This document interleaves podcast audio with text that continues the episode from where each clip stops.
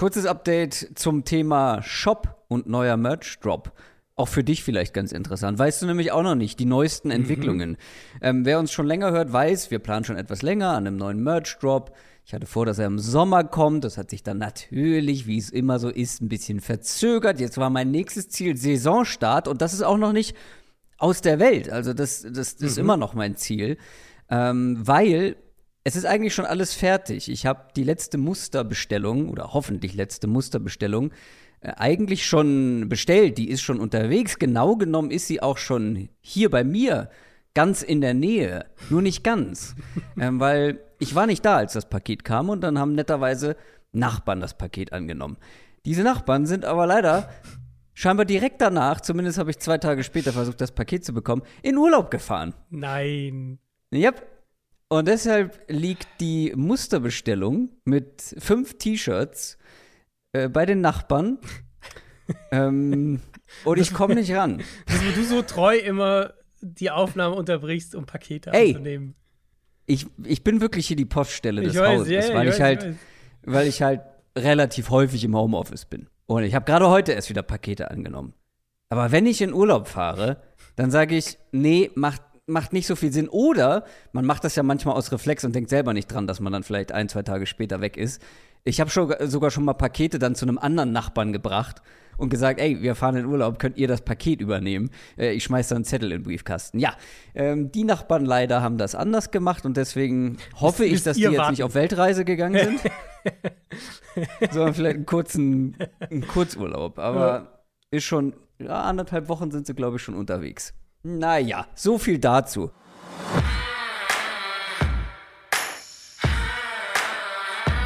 Down, Set, Talk. Der Football-Podcast mit Adrian Franke und Christoph Kröger.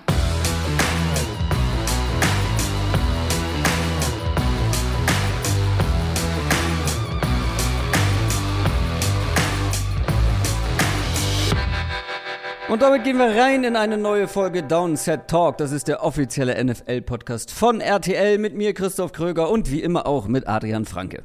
Einen wunderschönen guten Tag. Wir nähern uns dem Ende der Division Previews. Die vorletzte Preview ist heute an der Reihe. Wir schauen auf die AFC West. Wir sprechen über die Broncos, Raiders, Chargers und natürlich auch über den Super Bowl Champion, über die Kansas City Chiefs. Dazu kommen wir gleich. Wir haben aber vorher noch ein paar andere Wichtige, interessante Themen. Zum einen, ihr kennt es, Fantasy Football Bundesliga, da lief die Anmeldephase und ich möchte der Vollständigkeit halber nochmal ähm, sagen, wie viele Leute jetzt tatsächlich mit dabei sind. Und zwar insgesamt 1814 TeilnehmerInnen. Denn äh, wir haben noch Qualifikationsligen mit eingeführt, beziehungsweise wenn ich wir sage, äh, ist das natürlich großer Quatsch. Michael Klock und sein Team, die das Ganze organisieren. Ja. Und ähm, das ist eine sehr beachtliche Zahl. Und äh, Ja. das Team hat sich auch dazu entschieden, nächstes Jahr dann auf Kreisligen, also äh, noch eine, eine Liga-Ebene weiter drunter mit einzuführen, weil dann können noch mehr Leute mitmachen. Wahnsinn. Das ist echt Wahnsinn. Ja, 1000, ah, 2000, fast 2000. Nächstes Jahr knacken wir die 2000, da bin ich mir Ich ziemlich glaube auch, sicher. ja. Glaube ich auch. Dann Fantasy Football gibt es natürlich auch äh, zum Mitmachen hier mit uns beiden. Wie jedes Jahr wird es auch wieder eine Hörerliga geben. Da werden wir in den nächsten Wochen das Ganze wieder hier am Ende einer Folge auslosen. Um euch dazu oder dafür zu bewerben, müsst ihr natürlich die Social Media Accounts von Downset Talk im Blick behalten. Da wird es dann früher oder später einen Post geben. Da steht dann alles weitere drin. Also schon mal vorsätzlich, wenn ihr es eh nicht schon tut, bei Twitter oder X Adrian berichtigt mich immer gerne. Das heißt jetzt X, okay. Äh, ich kann mich daran noch nicht so richtig gewöhnen. Für mich ist das noch Twitter. Ähm, aber ihr wisst, welche Plattform ich meine. Und natürlich auch bei Instagram folgen, damit ihr diesen Post nicht verpasst. Dritter Punkt zum Thema Fantasy Football. Es gibt ja jedes Jahr meine Fantasy Football Draft Rankings und da ist jetzt Version Nummer 1 rausgekommen. Gibt es für alle Supporter bei Patreon www.downsettalk.de slash support. Da gibt es alle weiteren Infos. Und genau da gibt es auch wieder Bonus-Content von uns. Wir haben diese Woche ein Mailback aufgenommen. Genau, das wollen wir jetzt regelmäßig machen, ein Mailback, so ein bisschen, ja, so eine kleine, wie hätte ich es genannt, äh, Puls nehmen, genau, den Puls nehmen. Naja, den Puls der Zeit Puls nehmen. der Zeit nehmen wir. Ähm, wie ich so einen kleinen fünf, sechs Fragen, ich glaube, sechs Fragen waren jetzt, jetzt diese Woche. Ähm, knappe Stunde Fragen von euch aus der Community, eben vor allem von Supportern und für Supporter das Ganze zu machen. Die erste Folge ist für alle frei. Also könnt ihr, haben wir auch, die Links findet ihr auf unseren Social Media Kanälen oder eben auf unserer Patreon-Seite. Ihr könnt das auch in euren Podcast-Player importieren. Die Frage kriegen wir auch häufiger. Ähm, ja. Auch das funktioniert. Wenn ihr dann Supporter seid, kriegt ihr natürlich auch die Mailbacks dann in der Zukunft und allen anderen Bonus-Content, Fantasy-Content hast du gerade schon gesagt. Da wird es wahrscheinlich auch noch eine kleine Bonusfolge geben für Fantasy Football. Ähm, und wie gesagt, die erste Folge jetzt ist für alle frei. Fragt uns bitte nicht, wie man das macht mit dem Importieren in die Podcast-Player. äh, weil das weiß ich selber nicht. Also vielleicht weißt du es, Adrian. Also ich, ich habe es jetzt, sag mal so, ich benutze ja keinen dieser größeren Spotify und so benutze ich ja alle nicht. Sondern mhm. ich habe ja meinen schönen kleinen Podcast-Player, den habe ich ja schon mal hier beworben. Mhm. Ähm, aber so wie, also ich habe das ein, zwei Mal dann gegoogelt, weil halt Leute mich direkt gefragt ja. haben und es ist nicht schwierig. Also es sind so genau. drei und man findet es auch, man findet es auch sehr schnell bei Google, ja. Ja. Ähm, wenn ihr danach sucht und es geht wirklich bei den großen und den kleinen Podcast-Playern. Das vorab. Jetzt gibt's aber was ganz Feines. Quick Question. Und zwar eine ganz feine Quick Question kommt diese Woche von Murphys Lawyer. Mal was komplett anderes. Was sind eure Top 3 Namen mit Football-Bezug für einen Mähroboter? Also da geht es um diese automatisierten Rasenmäher. Ich habe das Ganze ja. in der Wohnung als Staubsauger. Mhm. Gibt es aber auch für, äh, für Leute mit Haus und Garten und Rasenfläche. Mhm. Äh, ich habe natürlich jetzt erst gesehen, dass er sich drei Namen gewünscht hat. Aber zusammen kriegen wir auf jeden Fall drei zusammen, weil ich habe nämlich nur zwei mitgebracht. Ich habe am Ende zwei gefunden, mit denen ich ganz zufrieden bin. Mhm. Starte mal. Ich bin gespannt, in welche Richtung du gegangen bist. Also es ist ja also eigentlich also schon dein, es ist dein Spezialgebiet. Ist, ja, ja, klar. Also es geht hier, ne, wie gesagt, Namen mit Footballbezug für einen Mähroboter. Da geht mir das Herz ja. auf. Äh, ich habe einen, so ein eher, geht so in die Standardrichtung. Ähm, mhm. Finde ich aber einen sehr griffigen Namen für einen Mähroboter. Mhm. Turf Monster. Mhm. Nicht schlecht. Ja, Turf Monster kennen wir alle, ne? Wenn man, wenn Footballspieler stolpert, dann ist mhm. die Rede vom Turf-Monster und so ein Mähroboter könnte ein guter Turf, äh, gute, könnte gute Turf-Monster heißen, finde ich. Mhm, mhm. Soll ich mal meinen ja, ersten machen? Ja, bitte. Also mein erster mein Gedankengang war so, so beim Football äh, kriegt man ja auch mal Blessuren, manchmal auch schwerwiegendere. Deswegen mein erster Favorit, die Grasnarbe. Ja, ja, finde ich gut. Stehst du? Ja, finde ich gut. Ähm, mein zweiter ist ab, mein absoluter Favorite und ist aber etwas um die Ecke gedacht. Mhm. Und zwar Rufname. er hat einen Vollnamen und einen Rufnamen, natürlich. Rufname Brett. Warum, fragt ihr euch jetzt? Warum Brett? Naja, vor allem für alle Cowboys und ich glaube mittlerweile Broncos-Fans. Ähm, es gibt ja den Kicker mit dem wunderbar ja. wunderbaren Namen ja, okay. Brett Rasenmäher. Oh Mann. Also Brett Mayer, Brett, Brett Rasenmäher. Ich weiß nicht, ob du den Slogan bei Aldi unterbringst. So. Ich weiß nicht, ob der massentauglich ist. Ach so geht's. Ach geht's hier um Marketing? Äh, Gag. Schon, oder? Ich dachte, ich dachte, da ist jemand auf der Suche nach einem eigenen. Ich glaube, beides geht. Ich glaube, beides Für den geht. Privatgebrauch. Ein Namen für den Privatgebrauch, weil da finde ich Brett Rasenmäher ja, geht absolut. ein bisschen schwer von den Lippen, wie ich gerade gemerkt habe, aber in der Theorie super. Ich habe noch ein paar. Du kannst jetzt mal aussuchen, welche dir am besten gefallen. Hm, ähm, ein paar sogar, okay. Also der erste ist, glaube ich, selbsterklärend, der Cutback. Ne? Cutback. Den finde ich sehr gut, ja. Klar. Ähm, ich habe mir überlegt, angelehnt natürlich an die, die Pass Interference, die Grass Interference. Ja, ja, fand ich Cutback besser. Ja, ist auch, also Cutback ist tatsächlich mein Favorit, auch neben der Grasnarbe. Ähm, wie findest du den Hail Mare? Nee, da bin ich bei Brett Mayer. Ähm, ja, okay. Ja. Okay, Aber okay. Hail Mary, ja, ja, find, der, ja, finde ich, doch, finde ich gut, finde ich gut. Hail Mary, ja. Ähm, wie findest du, vielleicht für einen, wenn das so ein Advanced-Teil ist, wo man auch so ein bisschen Einstellungen machen kann, die hm. Cutgrass Option? Ja, für mhm. ja, sind ja meistens smart, die Dinger. Also ja, eben, eben. Per App steuerbar, ja, finde ich gut. Und dann noch angelehnt an den ansatz beliebten Game Manager, habe ich mir überlegt, der Gartenmanager. Ja. Nicht so Ja, gut, Cutback ist auf jeden Fall, Cutback ja. und Rasenarbe. Sind wir uns einig, äh, finde ich von denen am besten. Äh, ansonsten Brett, Rasenmäher und Turfmonster noch zur Auswahl. Bin gespannt, was ihr dazu sagt. Kommen wir zu den News. News aus der NFL. Da haben wir diese Woche nicht so viel, aber dafür zwei Running Back News. Und zwar sind Delvin Cook und Ezekiel Elliott untergekommen bei neuen Teams, haben beide Verträge unterschrieben. Fangen wir an mit Delvin Cook, der ist ab sofort bei den New York Jets unter Vertrag. Hat sich ja so ein bisschen abgezeichnet. Also Jets, Dolphins waren so die, die man am meisten mhm. gehört hat. Der Vertrag hat mich schon ein bisschen überrascht. Bis zu 8,6 Millionen Dollar. Da war so mein erster Instinkt, okay, bis zu kann ja viel sein. Aber es sind wohl 7 Millionen Base Salary und nur 1,6 noch über Boni-Zahlungen. Also er wird ja. den Großteil dieses Geldes bekommen. Und ich verstehe den Move nicht so ganz. Es sei denn, Brees Hall ist halt doch noch echt weit weg davon, bei 100% zu sein. Und sie sagen, wir wollen ihn so lange in die Saison hinein schonen, dass wir wirklich einen, quasi ein Starting Back brauchen für die ersten, was weiß ich, sechs Wochen der Saison. Das ist die einzige, in meiner Betrachtung, ja. einzige sinnvolle Erklärung dafür. Und es war ja so ein witziges Timing, dass sie ja am gleichen Tag oder am Tag, nachdem sie Cook verpflichtet haben, haben sie ja Brees Hall von der Publiste aktiviert. Also es ist ein bisschen kurioses Timing. Mhm. Ich meine, der Plan scheint ja immer noch zu sein, Brees Hall langsam wieder ranzuführen nach der Verletzung und ihm ne, jetzt nicht gleich eine volle Workload zu geben. Aber selbst da muss man ja bei Cook auch sagen, dass der sich ja selbst noch von der Schulter-OP erholt und wahrscheinlich erst in einer Woche, vielleicht zwei Wochen ins Training richtig einsteigen wird.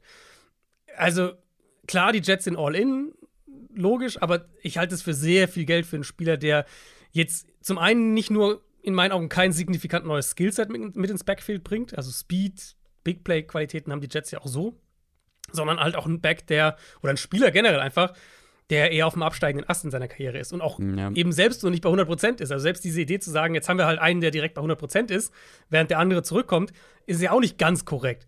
Und wenn ich mir dann eben die O-Line anschaue, wir haben über die Jets O-Line ja auch äh, schon gesprochen länger, über die Tackle-Situation, dann hätte man diese 8 Millionen, finde ich, doch deutlich besser investieren können, als jetzt Delvin Cook da potenziell Top 10 Running Back Money für ein Jahr ähm, zu geben. Und ich habe mal geschaut, für das Geld hätte man im Frühjahr einen richtig guten Swing Lineman bekommen. Ähm, so das Paradebeispiel für mich, für mich war Riley Reeve, der für ein Jahr 5 Millionen unterschrieben hat bei den Patriots. Ich habe es mal noch nachgezählt, nur acht Offensive Linemen insgesamt in dieser Free Agency haben für mehr als acht pro Jahr unterschrieben. Mhm.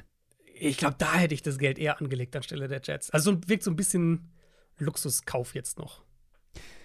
Ja, vielleicht auch so ein Marketinggedanke dahinter, keine Ahnung, ne? Wird sich gut verkaufen, das Trikot. Weiß ich nicht, wie sehr das eine ja, Rolle spielt. Vielleicht wollte nicht, dass er bei den Dolphins landet, keine Ahnung. Kann auch sein, da dem kon direkten Konkurrenten irgendwie ein Bein stellen.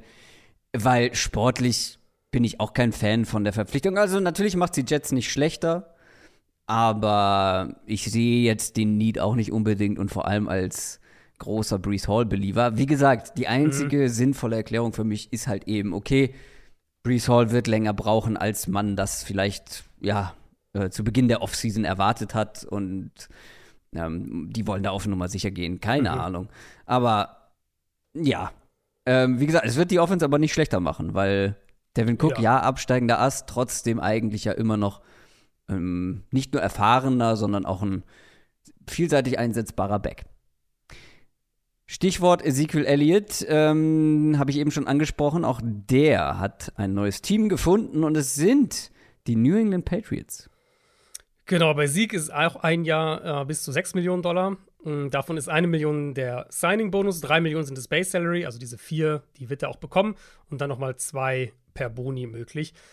Er wird halt interessant sein zu sehen bei den Patriots, wie sie das in dem Backfield aufteilen. Ramondre Stevenson war einer der produktivsten Runner letztes Jahr in der NFL. Top 3 unter allen Backs mit mindestens 200 äh, Runs in Yards pro Run. Platz 1 mit Abstand in Yards nach Kontakt pro Run. Top 8 bei Rushing Yards over expected pro Run. Also er war einfach super produktiv. Gleichzeitig gehört natürlich auch nicht viel Fantasie dazu, dass sich vorzustellen, dass ein Sieg Elliott, der ein guter Passblocker ist, der, der ja. super zuverlässig ist als Runner, der dir auch holt, was geblockt ist, der nicht irgendwie rumtänzelt und dann die falsche Gap attackiert, dass der Big Bill Belichick gefällt. Ich glaube, das ist jetzt nicht sonderlich überraschend. Ähm, und sie und haben ja letztlich, also sie brauchen ja letztlich immer noch eine Komplementärrolle als Runner neben Stevenson. Und ich glaube, in die Richtung wird es für Elliott gehen. Ja, ob es die, findest du sie jetzt wirklich gebraucht, diese Komplementärrolle als Runner? Naja, also ich, ich finde, mein, fehlt eher so ein richtiger agiler Passcatcher da aus dem Backfield. Oder? Das auch, also das auch, ja. Damals, aber ich glaube, die Rolle besetzen sie eher anders. Da hört man ja immer wieder ähm, äh, Ty Montgomery scheint da ja jemand zu sein, der irgendwie da eine Mhm. Rolle bekommen soll. Mhm. Ja, ich gehe ich mit. Also ich habe das auch schon irgendwo auf, ich weiß nicht, auf Twitter, glaube ich, geschrieben gehabt, dass ähm, ich auch für die Jets vielleicht eher einen Kareem Hunt für wahrscheinlich deutlich weniger Geld ähm, geholt hätte, so im direkten Vergleich, weil er halt ein anderes Skillset einfach mitbringt. Aber wenn ich halt überlege, die Patriots verlieren gut 100 Runs, glaube ich, von, von Damian Harris. Ähm, sagen wir mal, vielleicht 100, sagen wir, Sieg Elliott kriegt am Ende 140 Runs und Ramondre Stevenson kriegt 210, 220. So, so eine Aufteilung könnte ich mir halt vorstellen. Absolut. Gleichzeitig muss ich ganz ehrlich sagen, dass ich jetzt Ezekiel Elliott nicht so weit individuell hinter Ramondre Stevenson finde, auch wenn ich weiß, wie gut er war. Aber wir haben uns ja fürs Running Back Ranking auch noch mal Tape angeschaut. Mhm. Und da hat uns beide Ramondre Stevenson mal wieder nicht wirklich überzeugt, weil er einfach wirklich da so ein bisschen behäbig wird. Er macht die Sache ja gut, aber ich finde, es braucht nicht viel Fantasie, sich äh, vorzustellen, dass Sieg Elliott da auch echt produktiv sein kann. Ja, das, das, das glaube ich auch. Ich Was glaube halt glaubst, nur, du, wer, was glaubst du, wer produktiver sein wird übers Jahr hinweg, wenn beide fit bleiben, Devin Cook oder Sieg Elliott? jetzt auf einer Pro-Rush-Effizienzbasis oder Total Volume Stats insgesamt? Mm, Für den Fall würde ich mal mit Volume gehen. Also wer wird mehr einfach zu tun bekommen und dann am Ende die besseren Total Stats liefern? Ich, ich glaube zwar, dass Sieg Elliott noch mehr im Tank hat, aber dass die Jets jetzt so aggressiv bei Cook waren, was das Geld angeht, lässt mich einfach vermuten, dass Brees Hall noch eine Weile brauchen wird. Und ich glaube, Sieg Ja. Elliott rutscht von Anfang an in diese klare Nummer Ja. 2 Rolle. Und bei Delvin Cook kann es halt sein, dass der für, was weiß ich, die ersten vier, fünf, sechs Wochen der Nummer 1 Back ist bei den Jets. Deswegen würde ich, glaube ich, eher Cook nehmen. Ja, mein Bauchgefühl hat mir, oder meine erste Intention hat Elliott gesagt. Gleichzeitig stimmt das Mhm. natürlich, wenn Delvin Cook deutlich mehr spielen wird. Also, wenn du nach Effizienz pro Run, auf einer Pro-Run-Basis und solche Sachen fragst, da Mhm. würde ich mit Sieg gehen. Ja. Und noch eine, noch eine weitere Frage. Mhm. Und zwar, wenn du jetzt die Verträge siehst, plus die beiden Spieler, welchen Spieler im Vakuum für ihre jeweiligen Verträge hättest du lieber im Team? Devin Cook für bis zu acht oder halt Sieg Elliott mit ein bisschen weniger? Das ist nicht mal eine Frage für mich. Sieg locker. Ja. Also für mich wäre es eine Frage, wenn die Verträge andersrum wären. Dann fände ich, wäre es eine Diskussion. Aber äh, Sieg ist für mich der bessere Back an aktuell. Also wenn ich die jetzt Wirklich? ranken müsste, würde ich, hätte ich, ich glaube, ich würde lieber Sieg in mein Team nehmen ähm, als Cook. Ich glaube, Sieg gibt dir mehr von einem so komplett Skillset. Gerade- Na, also ich finde, so ich finde, dass Devin? Cook noch der bessere Running Back ist. David Cook war einer der schlechtesten Backs nach Rushing Yards Over Expected letztes Jahr. Ja, Sieg Elliott nicht. Der kann nicht so Cook. weit weg gewesen sein. Also war auf jeden Fall besser als Cook. Ich, ihr müsst jetzt die Zahlen nochmal genau nachschauen. Ich glaube, also sagen so, ich glaube, die beiden geben sich nicht viel. Ich glaube, die sind relativ auf einem Level. Aber wenn, wenn Sieg der günstigere Vertrag ist, nehme ich ihn. Ja, dann ja. Ich, dann gehe ich auch mit Sieg, gar keine Frage. Aber wenn es andersrum wäre, dann wäre ich schon ziemlich easy. es kommt ich, auf die Rolle, also es kommt echt auf die Rolle an, finde ich. Wenn du sagst, ich brauche, wir haben gar nichts, wir brauchen einen klaren Starter, dann könntest du mich vielleicht eher von Cook überzeugen, weil vielleicht ein bisschen mehr Upside noch drin ist, so Big Play-mäßig. Aber wenn es darum geht, was ja in dem Fall jetzt hier bei beiden ist ja so, dass das eine Komplementärrolle letztlich auf die Saison gesehen sein wird, dann glaube ich, nehme ich lieber Elliott, weil der ein, ein kompletteres Skillset einfach hat. Dann musst du aber noch mal dein Running Back Ranking aus dem Sommer äh, überarbeiten. Ich glaube nicht, dass du Sieg Elliott vor Devin Cook hattest. Das, ja, nee, also ich hatte Cook auf jeden Fall ziemlich tief. Ich weiß gar nicht, ob ich Cook, doch, ich hatte ihn auf der Top 20, aber sehr, sehr niedrig auf jeden Fall. Wie gesagt, ich glaube, Devin Cook ähm, ist Stand jetzt besser. Gleichzeitig würde ich ihm auch nicht so viel zahlen. Aber kommen wir zur dritten News und kommen wir zu Zach Martin, denn der hat auch einen neuen Vertrag unterschrieben.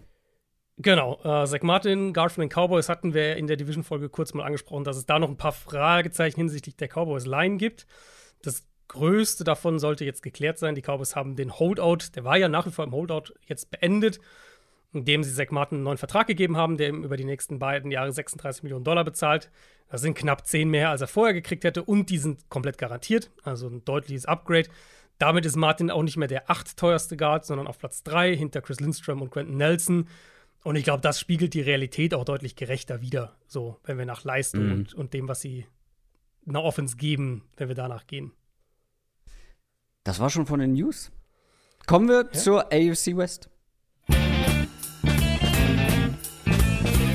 NFL Preview. Ihr kennt das mittlerweile. Wir schauen auf eine Division pro Folge. Wir sprechen über alle vier Teams, analysieren den Roster, sprechen über Stärken, sprechen über Schwächen und schauen mal, was wir so erwarten in der kommenden Saison und das Ganze in umgekehrter Reihenfolge gemessen an den Rankings bzw. an den Standings der letzten Saison. Und da waren in der AFC West die Denver Broncos auf dem letzten Platz mit 5 und 12. Brutal enttäuschende Saison erlebt. Dabei, ja, dabei gab es so einen großen Hype vorher. Mhm. So eine große Euphorie. Russell Wilson bei den Broncos.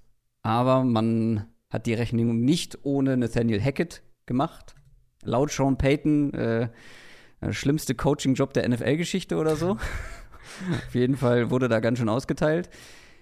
Jetzt fährt man aber noch mal dick auf, weil Nathaniel Hackett hat man mit Sean Payton ersetzt. Einer der renommiertesten, besten Coaches dieser Liga in den letzten Jahren. Mit Joe Lombardi und Vance Joseph hat er sich auch zwei bekannte Namen an die Seite als Koordinator geholt. Ich bin sehr gespannt auf die Broncos nächstes Jahr. Ich glaube, wir alle sind das irgendwo. Mhm. Das Comeback von Sean Payton natürlich. Die Storyline Nummer eins ist aber, bekommt Sean Payton Russell Wilson wieder hin? Mhm. Russell Wilson hatte eine desaströse Saison. Ähm, ich glaube, bei dir war gerade noch so in den Top 20 Quarterbacks. Mhm. Ich habe bei mir knapp draußen sogar Expected Points Added per Play 25. PFF Grades Platz 28. Also der hatte wirklich keine gute Saison. Meine Gegenfrage aber wäre direkt, will Sean Payton überhaupt Russell Wilson wieder in Anführungszeichen hinbekommen, beziehungsweise will er überhaupt wieder den alten Russell Wilson bekommen? Weil wenn man sich jetzt so anschaut, was ist in der Offseason so passiert, wo hat man gebastelt, wie hat man oder was für Spieler hat man geholt, dann kann man sich auch vorstellen, dass da auch sehr gerne der Ball am Boden bewegt werden möchte. Da kommen wir gleich noch mal zu. Aber auch wenn ich dann so auf Joe Lombardi als Wahl für hm. den Offensive Coordinator Posten schaue, ich meine, der hat gerade mehrere Jahre einen der krassesten, krassesten Deep Thrower der Liga nur kurze Bälle werfen lassen, übertrieben gesagt.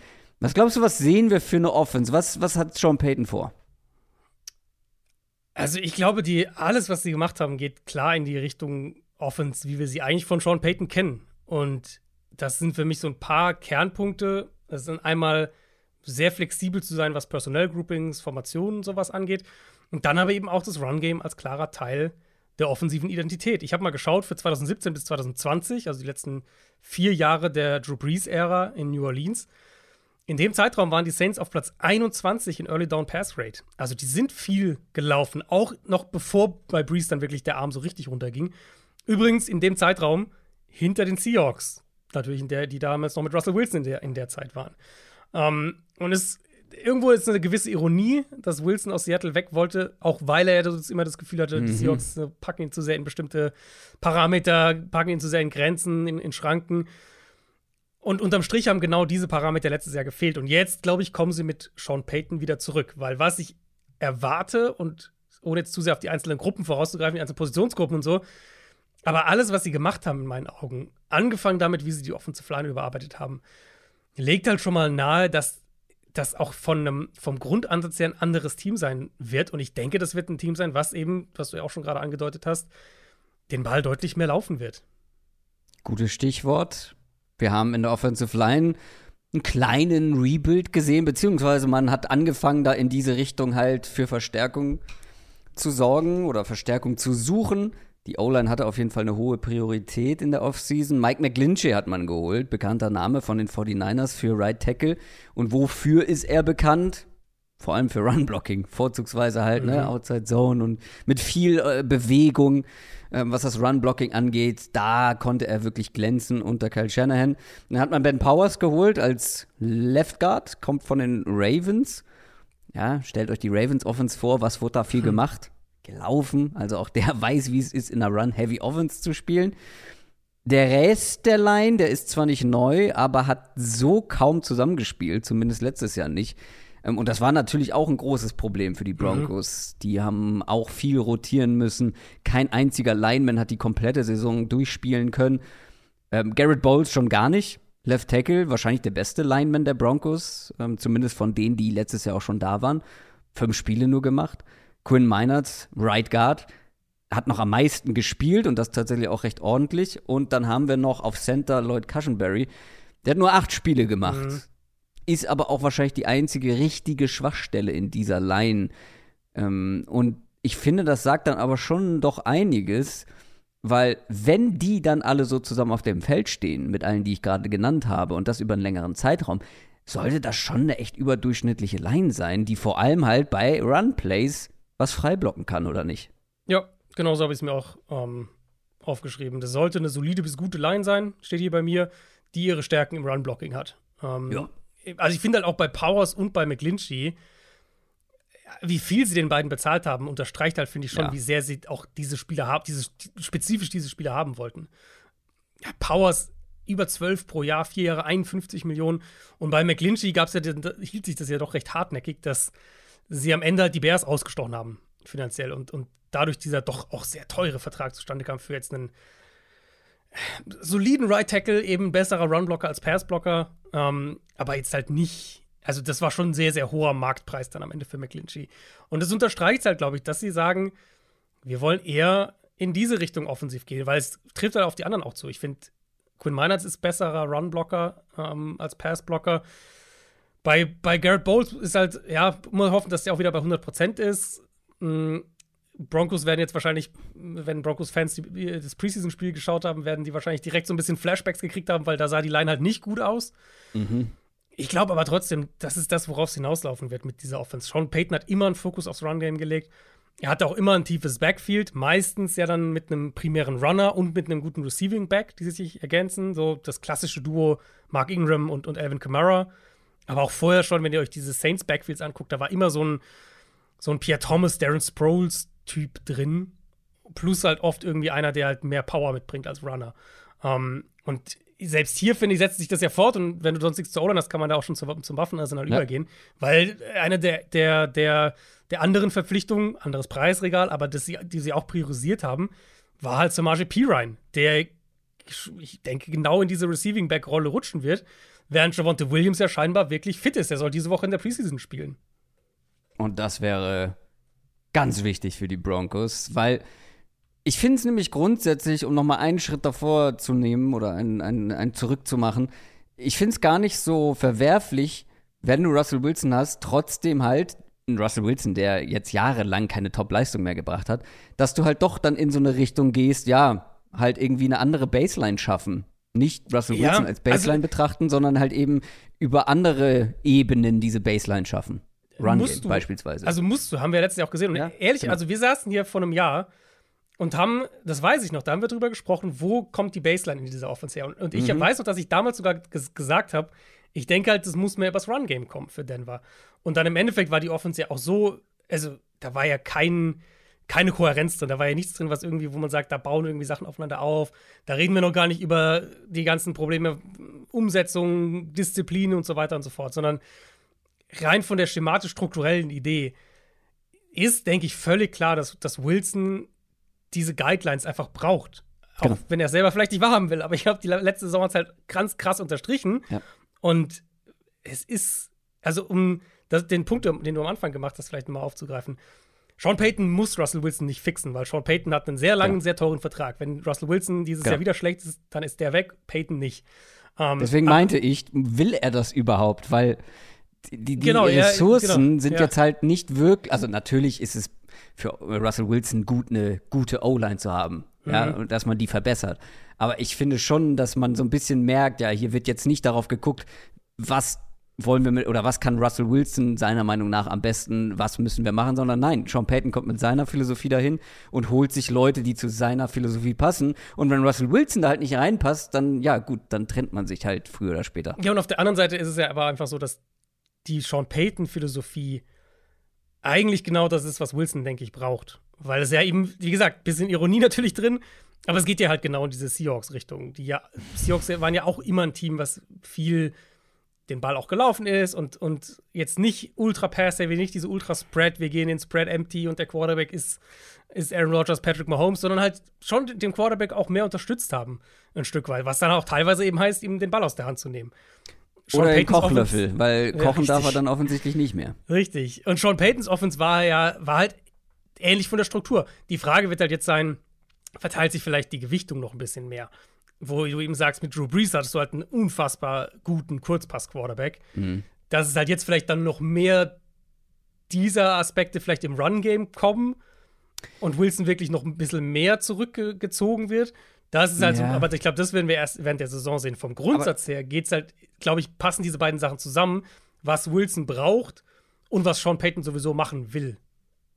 Schon, gleichzeitig sehe ich es trotzdem immer noch für so einen kleinen Gegensatz halt Sean Payton äh, diese Kurzpass-Offense, Joe Lombardi, diese Kurzpass-Offense, äh, mhm. äh, das zusammen mit einem Russell Wilson, dem du natürlich sagen kannst, hier mach das, mach jenes, aber wir dann auch schon häufiger mal gesehen haben, dass er dann in einem Play sagt, nö, den nehme ich jetzt nicht hier, den kurzen Wurf, ich scramble äh, drei, vier, fünf Sekunden und äh, versuche den dann lang zu, zu ballern. Ähm, aber kommen wir noch mal zu den Playmakern oder gehen wir mal jetzt zu den Playmakern. Javonte Williams hattest du ja schon angesprochen. Wenn der bei 100 Prozent ist, der hat letztes Jahr nur vier Spiele gemacht, dann Kreuzbandriss, dann ist das eine brutale Waffe am Boden, weil seine Rookie-Saison war sehr vielversprechend. Die Frage ist halt, wie schnell ist er dann wieder der Alte? Wie viel, wann ist er wieder bei 100 Prozent? Ich wünsche es ihm sehr, weil da steckt sehr viel Talent drin. Konnte ich jetzt bei dir raushören, dass du sagst, Samaje Pira neuer Alvin Kamara? Vielleicht nicht mit der gleichen Volume, aber die Rolle, denke ich, ja. Also ich kann wirklich nur jedem empfehlen, das habe ich nämlich jetzt auch noch mal gemacht vor der Folge, sich einfach nur mal die Statistiken der Saints Offenses so zwischen 2010 und 2020 anzugucken. Und ihr seht halt immer diesen, diesen Running Back oder fast immer diesen Running Back, der eben eine relevante Rolle im Passspiel hatte. Und ich glaube, es ist halt kein Zufall, dass sie, dass sie zum Beispiel Pirine so haben wollten in der Free Agency. Natürlich war es wahrscheinlich zu dem Zeitpunkt auch noch ein bisschen Absicherung, falls Javonte Williams länger braucht. Ähm, aber ich glaube auch, dass wenn Javonte Williams, wenn er sich jetzt abgezeichnet hätte, der, der braucht noch sechs Wochen, dann wären die vielleicht das Team gewesen, das Delvin Cook oder Zeke Elliott holt. Dass Pirine eine Priorität war, ist in meinen Augen, passt halt einfach zu dem Gesamtstil, den, mhm. den Sean Payton eigentlich immer hatte in New Orleans. Dann lass mich das doch mal konkretisiert abfragen, weil ich habe hier gerade meine Fantasy Rankings offen mhm. die, die Running Backs. Äh, wen würdest du lieber im Team haben, DeAndre Swift oder Samaje Pirine? Ja, schon Swift, weil der ja eine Chance hat, äh, wirklich zu starten in Philly. Pirine wird A nicht starten, wenn Williams da ist. AJ Dillon oder Samaje Pirine? Pirine. Mm, also wir reden mm über PPR irgendwie involviert, ne? Half ja. Point, ja, mhm. genau. Half Point äh, einen halben Punkt pro Reception. Isaiah Pacheco oder Samaje Piran? Mm, schon Pacheco, aber knapp. Und jetzt wird es noch fieser, finde ich. Devon A-Chain von den Dolphins oder Samaje Pirine? Pirine. Weil der, da bin ich mir sicher, dass der eine Rolle hat. Bei A-Chain könnte es halt auch sein, dass der nur die Nummer 3 ist und fünf Carries pro Spiel hat. Glaubst du nicht, dass er der talentierteste Back in diesem Backfield ist?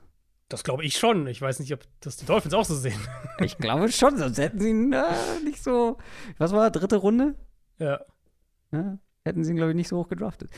Aber sehr spannendes, gut ausbalanciertes Backfield. Und wenn wir bei Waffen bleiben, bei Waffenarsenal bleiben, dann hat man, finde ich, eins der besseren Wide Receiver Trios in der Liga. Jetzt nicht oberstes Regal, aber schon über Durchschnitt auf jeden Fall. Mhm. Und das glaube ich, obwohl Tim Patrick sich ja mal wieder verletzt hat. Der wäre ja. wahrscheinlich so ähm, zumindest zum Start die Nummer drei gewesen hinter Jerry Judy und Cortland Sutton. Jetzt ist das Rookie Marvin Mims, aber da bin ich ja bekanntlich sehr großer Fan.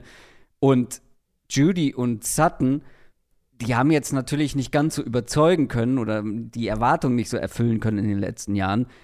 Ähm, beide hatten zwar eine große Volume letztes Jahr, aber trotzdem die Erwartungen waren höher insgesamt, würde ich behaupten. Aber wer konnte in dieser Offense letztes Jahr überzeugen? Da würde ich die mhm. beiden so ein bisschen in Schutz nehmen wollen. Da hat halt vieles einfach nicht funktioniert. Und ich bin sehr hoch bei Jerry Judy dieses Jahr. Ich glaube, wir sehen das mit Abstand beste Jahr seiner Karriere. Ich weiß nicht, ob man das noch Breakout nennen kann, aber Der war noch nie bei 1000 Receiving Yards. Das mhm. wird er, das wird er, glaube ich, holen. Und ich habe auch so ein paar Gründe mir dafür aufgeschrieben, weil ich glaube bei Jerry Judy nach wie vor ans Talent. Ich glaube, mhm. dass der vom Talent her ein Top 15 Receiver in der NFL sein kann. Nach wie vor, wenn mal alles zusammenläuft und die Umstände auch passen. Ähm, ich glaube, die Offense sollte halt insgesamt eine höhere Baseline haben, ne? Mit Sean Payton, klar. Ja. Ähm, und ich glaube, weil halt Sean Payton und auch Lombardi beide jeweils absolute Volume Possession Receiver produziert haben in der Vergangenheit. Ne? Also wir haben Michael Thomas zum Beispiel bei den Saints mit diesen In-Breaking Routes, unfassbar viele Catches gehabt. Ich glaube, das kann Judy auch. Keenan Allen bei den ja. Chargers unter Lombardi. Ja. Etwas anderer Receiver-Typ, ne, aber auch so ein Target-Monster mhm. gewesen. Und wenn ich mir dann halt eben vorstelle, Marvin Mims ist dabei, der der Offense halt etwas gibt, was dieser Offense jahrelang gefehlt hat. Mhm. Nämlich nicht nur eine, eine klare Nummer drei. Gut, Tim Patrick war das, ne, wenn er fit war, aber letztes Jahr war Kendall hinten äh, Nummer drei Receiver in Sachen Targets. Und vor allem halt bringt er der Offense Explosivität die halt sonst, finde mhm. ich, fehlt.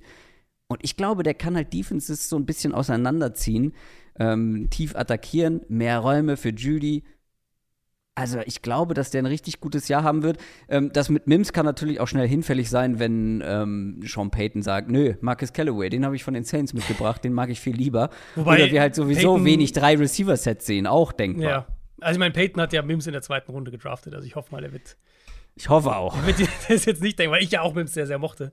Ähm, ist witzig, weil wir haben einen sehr, sehr ähnlichen Ansatz hier bei, dem, bei dieser Receiver-Gruppe.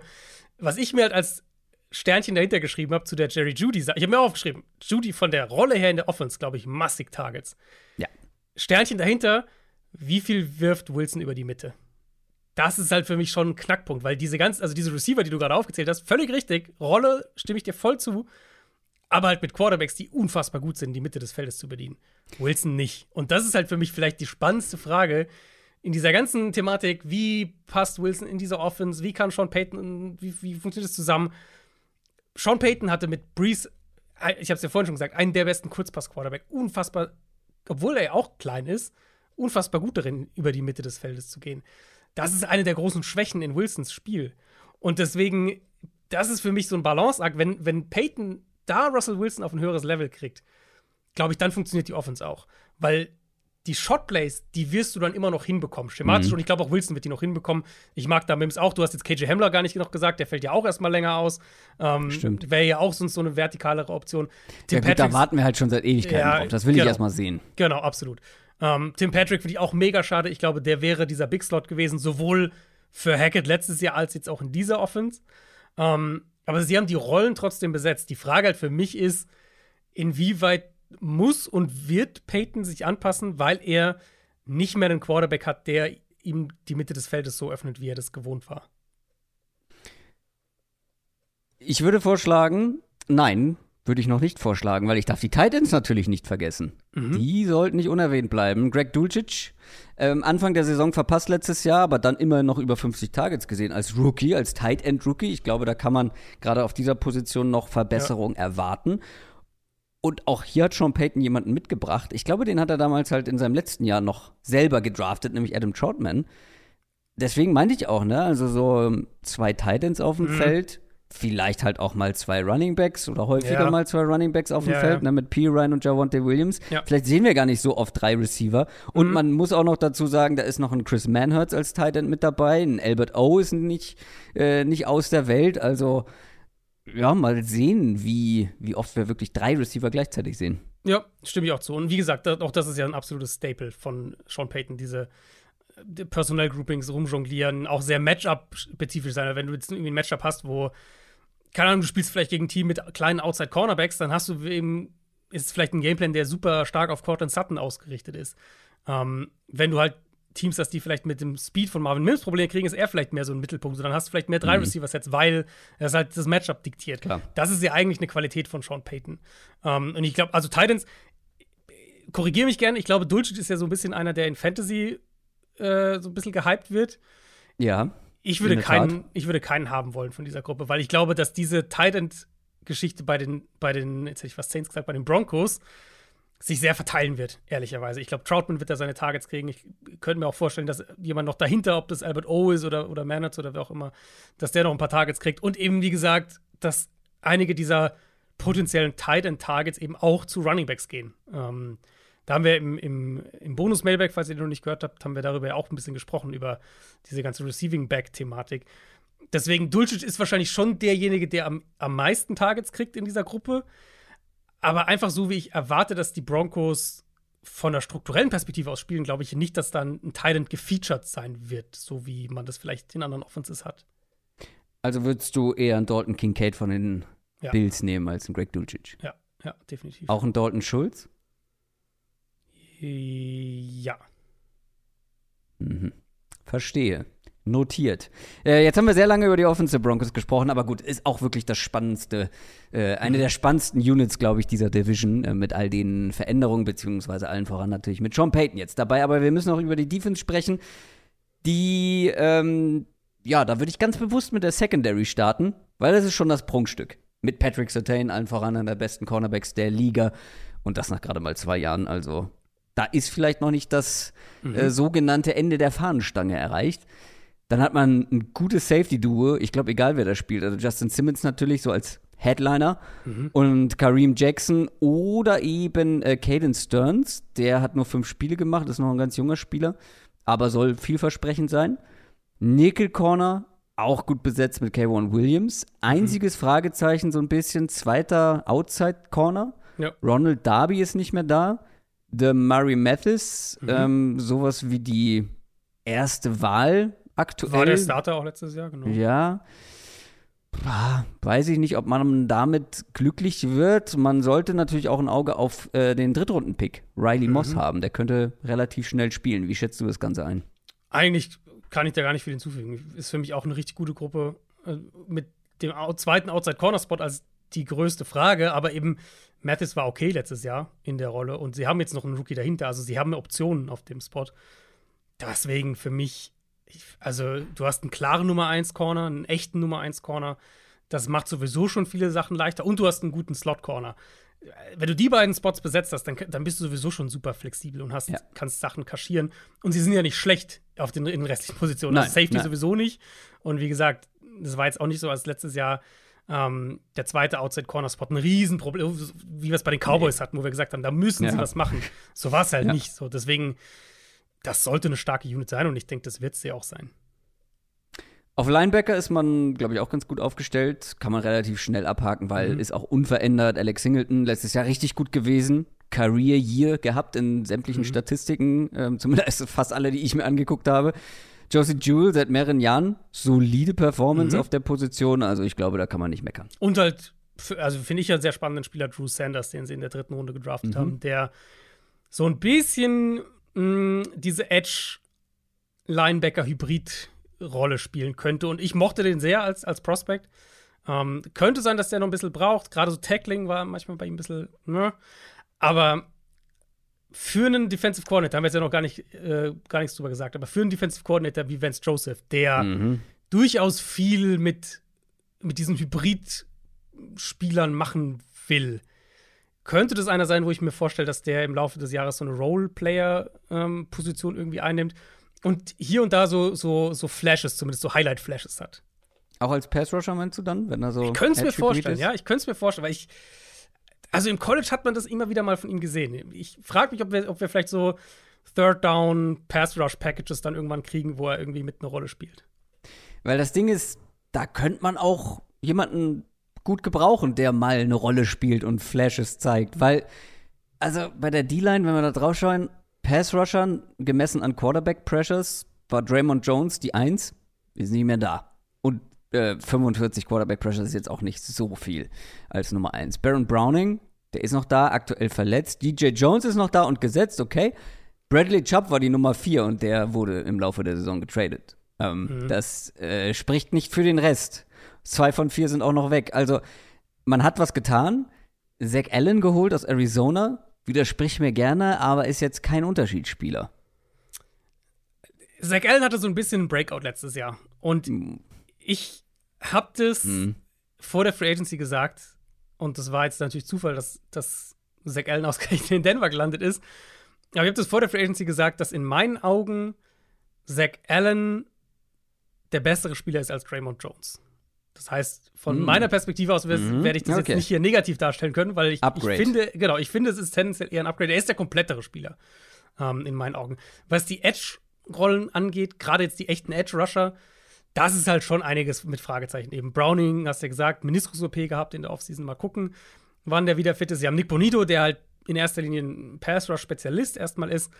Sie haben Frank Clark geholt, der jetzt halt auch die letzten Jahre oh, Moment. überschaubar, ne? Kein Unterschiedsspieler, stimme ich zu, aber schöner, schöner Fun-Fact. Äh, der ist der Inbegriff von Konstanz, zumindest was Quarterback-Pressures angeht. Der war die letzten vier Jahre ja bei den Chiefs mhm. und der die letzten vier Jahre zwischen 44 und 47 Quarterback-Pressures geliefert. Ja.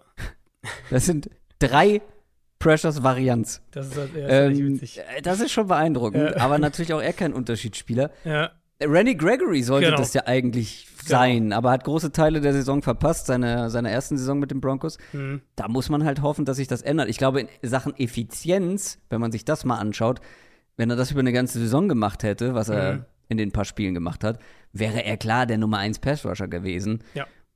Also, also sie haben eine gewisse brauchen sie halt, ne? Genau, genau. Von Gregory brauchst du mehr und sie haben halt eine gewisse Tiefe. Das ist, finde ich, der positive Punkt. Du kannst eben sagen, wir haben im Prinzip vier Edge Rusher Browning, Clark, Bonito, Gregory, vielleicht Drew Sanders in manchen Packages, mal gucken. Und wir können die zumindest rotieren und, und können die rotieren ohne jetzt einen krassen Qualitätsabfall. Das ist schon mal positiv. Also sie werden jetzt nicht da total, nicht total blank oder sowas. Ähm, ich frage mich halt, was sich schematisch ändert mit Joseph in puncto Blitzing vielleicht auch. Weil letztes Jahr die Broncos, die waren ja Platz 4 in Blitzrate unter Ejiro Evero.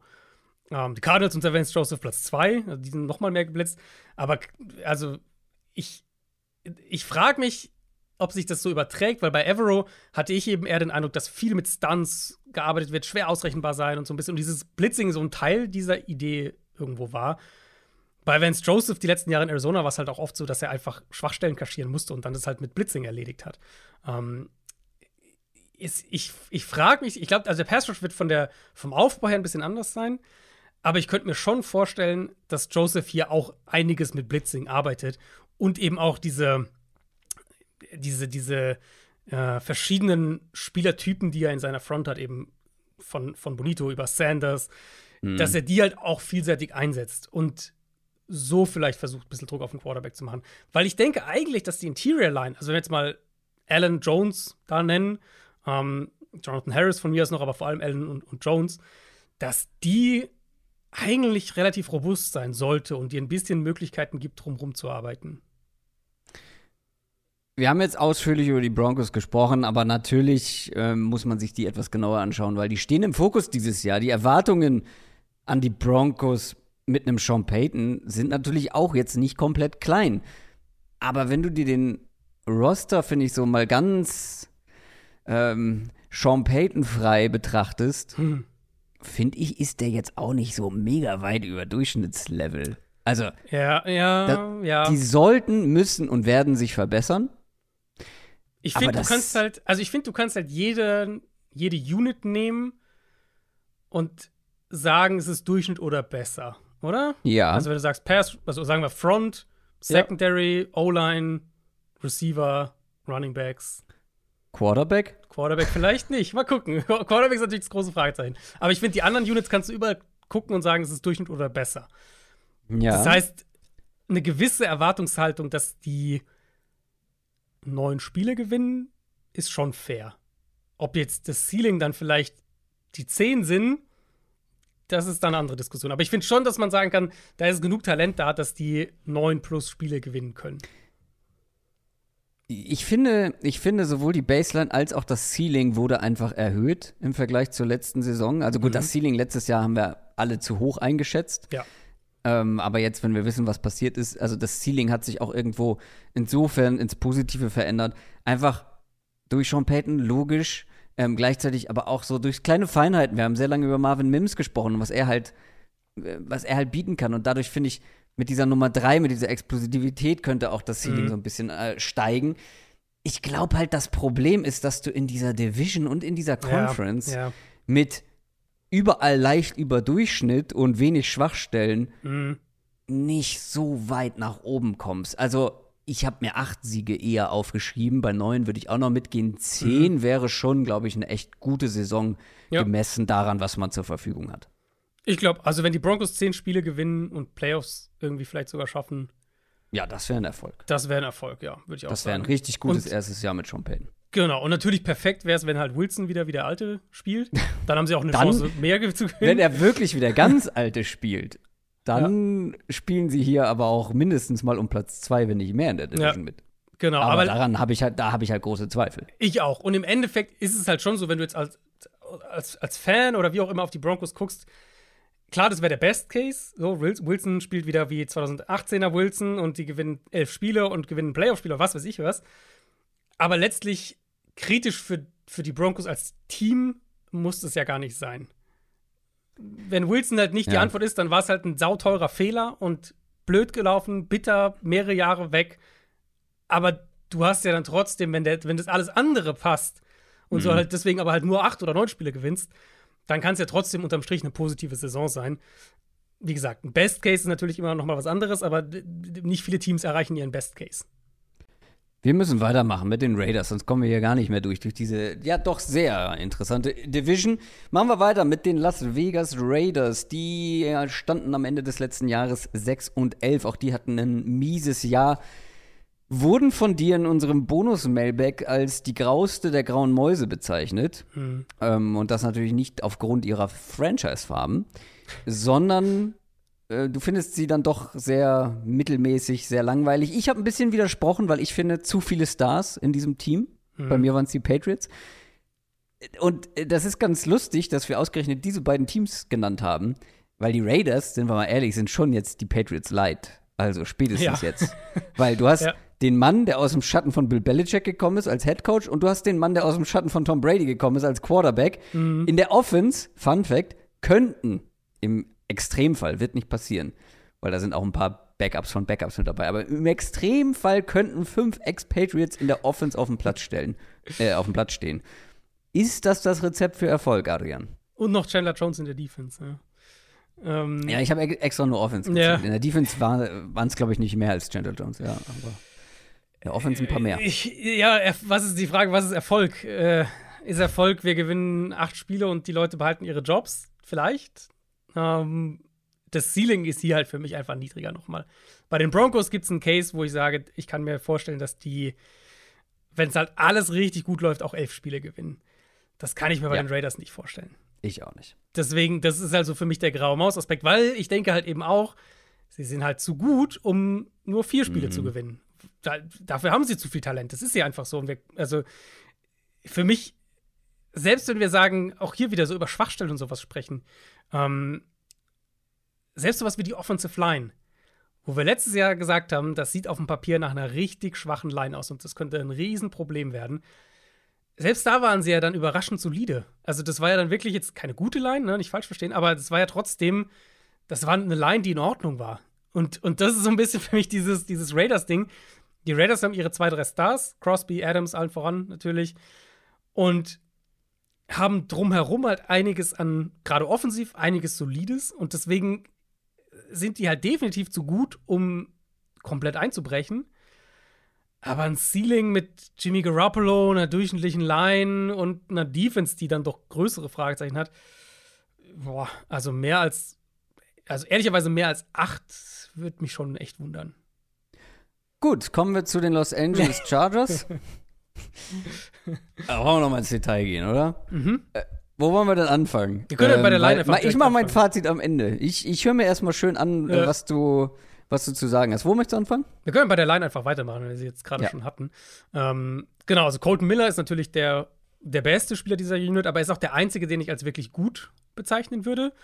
Ähm, Jermaine Illuminor war letztes Jahr besser als gedacht. Das würde ich auf jeden Fall sagen. Und wie gesagt, die Line hat als Gruppe gut zusammen funktioniert. Run-Blocking sogar überdurchschnittlich, Pass-Blocking okay. Ähm, damit kann man auf jeden Fall arbeiten und die Gruppe bleibt jetzt zusammen.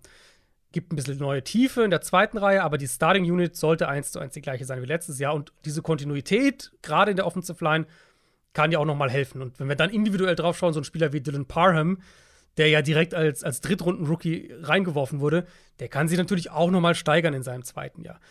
Deswegen, letztes Jahr, ich weiß noch, wie gesagt, ich war sehr, sehr skeptisch in unserer Preview, auch bei der Raiders-Line. Dieses Jahr gehe ich jetzt mit dem Wissen der vergangenen Saison eigentlich davon aus, dass das eine, zumindest eine durchschnittliche Line sein wird. Und eine Gruppe, die jetzt diese Offense nicht unbedingt trägt, aber sie auch nicht versenkt. Und ich glaube, das ist schon mal, das ist schon mal so ein ganz guter Startpunkt für eine, für eine Offensive Line.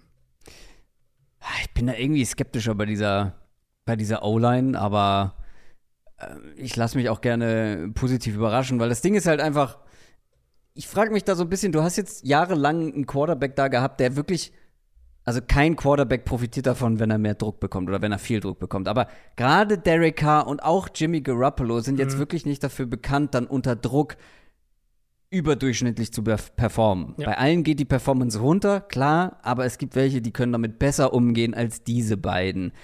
Und ob man dafür eine Line hat, die, die ausreicht, um halt für Jimmy Garoppolo die nötigen Voraussetzungen zu schaffen. Ich meine, der, der Typ hat hat der in seiner Karriere schon mal hinter einer schwächeren Line gespielt? Mal ganz provokant gefragt. Also bestimmt am Anfang bei den Niners, in, als er neu nach San Francisco kam, das waren ja dann schon auch schwächere Lines. Ja, aber gut. natürlich in der, raus dann nicht mehr und bei den Patriots auch nicht. Genau, und, in der Offense mit Stellen, die die Line auch immer ein bisschen besser aussehen lässt. Mhm. Ähm, ja, ja, das ist ja schon so diese Diskussion im Prinzip. Was ist das realistische Ceiling für dieses Team? Und wie gesagt, letztes Jahr haben wir hier gesagt, Derek Carr hinter dieser Line, das kann nicht funktionieren. Dann hat die Line positiv überrascht. Jetzt war jetzt keine Top 10 Offense oder sowas, aber es war okay. Jetzt muss man halt sagen, die Line, jetzt sagen wir mal, die Line ist halt irgendwie, keine Ahnung, die Nummer 20, die 20, 18 beste Line, irgendwie sowas. Und du hast Garoppolo dahinter. Selbst mit Devante Adams und einer ganz guten Skillgruppe drumherum, äh, was, also was ist damit möglich? Was, was kannst du damit erreichen? Ich würde halt sogar behaupten, dass Derek Carr noch sogar etwas besser mit Druck umgehen kann als Jimmy Garoppolo. Ja, würde ich mitgehen, ja. Und das ist trotzdem ja aber nicht unbedingt was Gutes. Äh, Skillgruppe bin, bin ich bei dir. Ich, also ich würde sogar sagen, wenn Darren Waller noch da wäre, hm. dann wäre das eine richtig, richtig starke Receiver-Gruppe, ähm, die ganz oben mitspielen ja. kann in dieser Liga. Also ganz ehrlich, ich finde, du kannst einen Case machen, wenn du jetzt, wenn jetzt die ganze Skillgruppe nehmen, Receiver, Tight und Running Back. Ja. Und jetzt sagen wir mal, Running Back ist Josh Jacobs, auch wenn das im Moment noch nicht ist. Ich finde, du kannst einen Case machen, dass das besser ist als das, was Denver hat im Moment. Ja. Zum Beispiel, also, wir haben jetzt gerade gesagt, die Broncos sind halt so eine starke Receiver-Gruppe und so weiter und so fort. Ich finde, die, die Raiders sind da nicht schlechter. Nee, das würde ich auch nicht sagen. Ähm, die sind auf anderen Positionen halt schlechter, das ist das Problem. Aber genau. wenn du dir anguckst mit Devontae Adams, dem großen Star mit dabei natürlich, dann ähm, haben sie den Jacoby Myers geholt, das ist mhm. einer dieser Expatriates, Hunter Renfro, mhm. ähm, der Julian Edelman leid. Ähm, das, also, Darren Waller wäre geil, aber du hast Michael Mayer in der zweiten genau. Runde gedraftet. Du warst jetzt kein großer Fan, aber in meinen Augen ein sehr, sehr kompletter Tight End, der genau, auch als Passcatcher voll okay, ja äh, als Passcatcher echt eine, eine mhm. gute Rolle haben kann. Austin Hooper, ähnlicher Typ, würde ich sagen auch. Ähm, Josh Jacobs, wisst ihr alle, was ich von seinen Passcatching-Skills halte. Mittlerweile, glaube ich, das ist eine sehr gute Gruppe. Das, es gibt nur eine Sache, die mir fehlt. Welche ist es? Eine Sache, die dir fehlt. In dieser ganzen Gruppe. Puh, vielleicht. Zumindest Speed? von den Top-Leuten. Richtig. Ja. Explosivität, Speed. Da würde ich, also da würde ich halt dagegen halten, brauchst du das, wenn Jimmy Garoppolo dein Quarterback ist? Also, ja, guter Punkt. Aber Explosivität wäre jetzt auch nicht verkehrt. Ähm, weil das hatte er jetzt zuletzt bei den 49ers halt in, in Übermaß. Ich bin anders rangegangen. Ich vermute, dass wir die Raiders, also zum einen werden wir sie sicher mehr in 11 Personal sehen.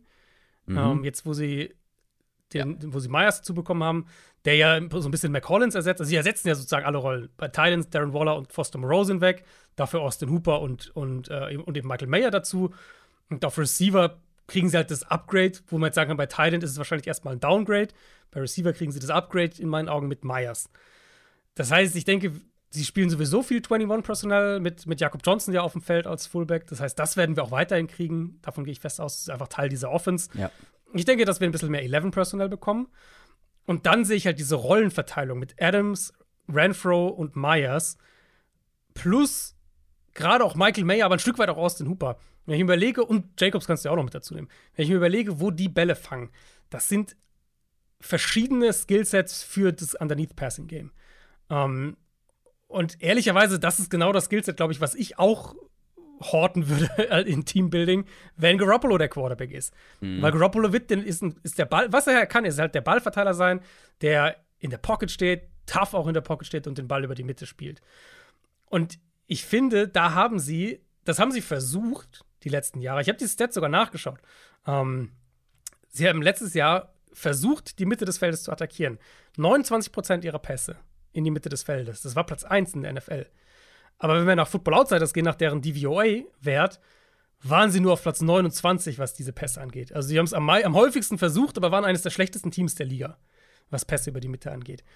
Das liegt natürlich auch ein bisschen daran, dass Waller und Renfro beide viel gefehlt haben letztes Jahr. Ähm, sie hatten dann eben nicht diesen anderen Receiver, der, der diese Räume vor allem bespielen kann, sondern ähm, mit Collins ein bisschen anderer Spielertyp. Myers passt genau da rein, Renfro ist wieder da, Michael Mayer passt genau da rein.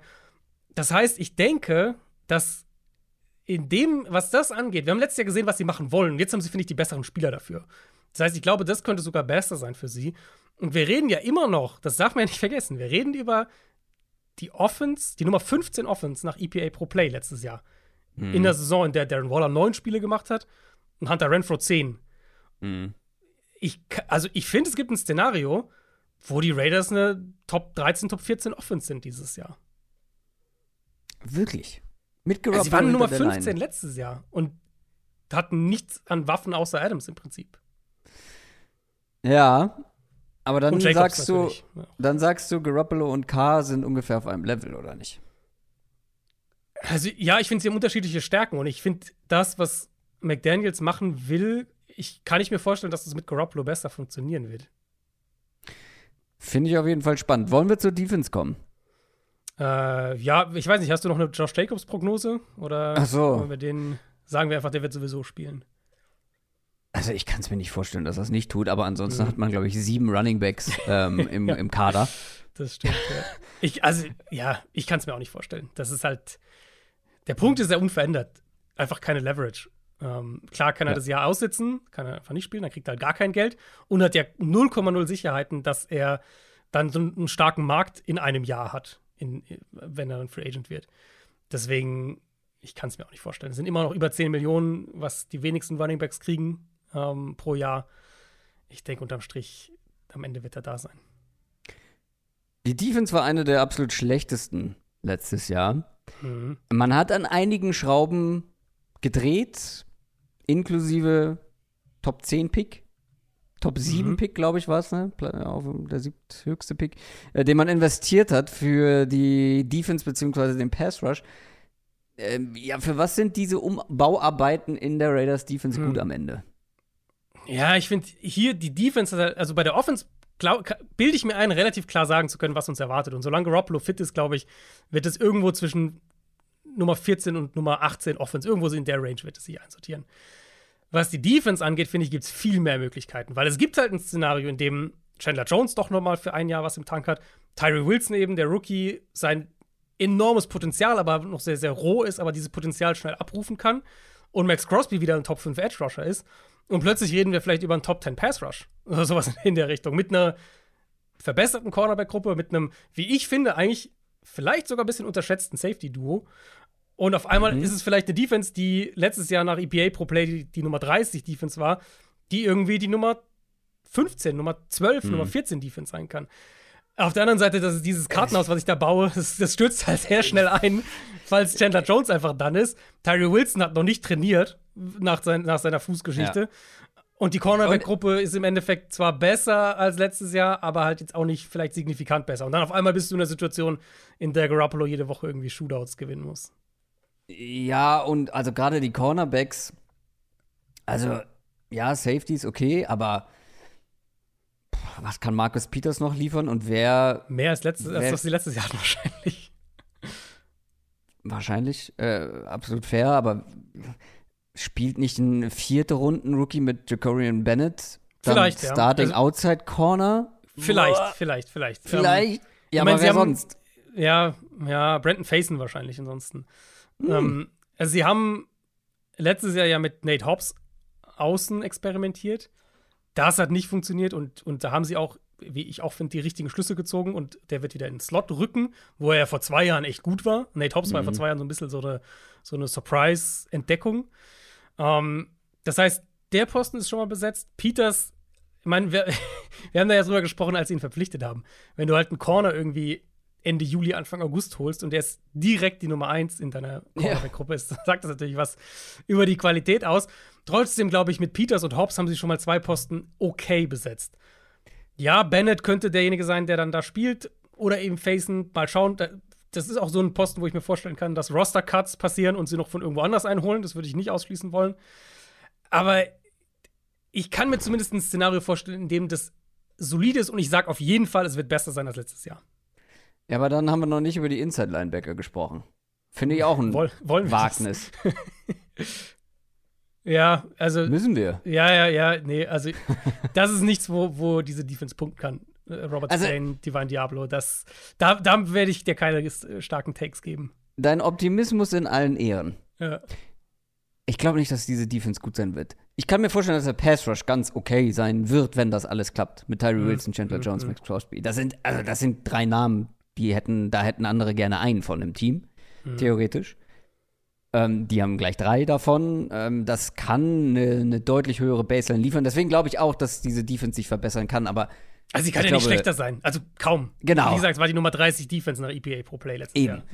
Aber ich glaube halt auch nicht, dass sie wahnsinnig viel besser sein wird. Sie werden sich Richtung Durchschnitt an Ja. nähern. Ja. Aber und äh, okay, dann gucken wir, dann nehmen wir doch die Offense mit rein. Wenn die Line die Leistung des letzten Jahres bestätigen kann, wieder Mhm. einigermaßen spielt, dann gehe ich da voll mit. Dann wird diese Offense gut sein. Mhm. Ähm, aber wir haben jetzt ja schon über Ceiling mehrfach gesprochen oder es Ja. angerissen. Ja. äh, Diese, dieses Team hat einfach massive Limits. Total. Nee, ich habe jetzt auch wirklich versucht, so ein bisschen den Best Case für die Mhm. Defense äh, rauszuzeichnen. Ähm, ich mag die Safeties. Trevon Murray, bisschen up and down letztes Jahr gewesen. Ich mag seine Vielseitigkeit immer noch. Sehr Marcus Epps aus Philadelphia geholt, den ich eher in der tieferen Rolle sehe. Ich glaube, das kann gut als Duo zusammen funktionieren.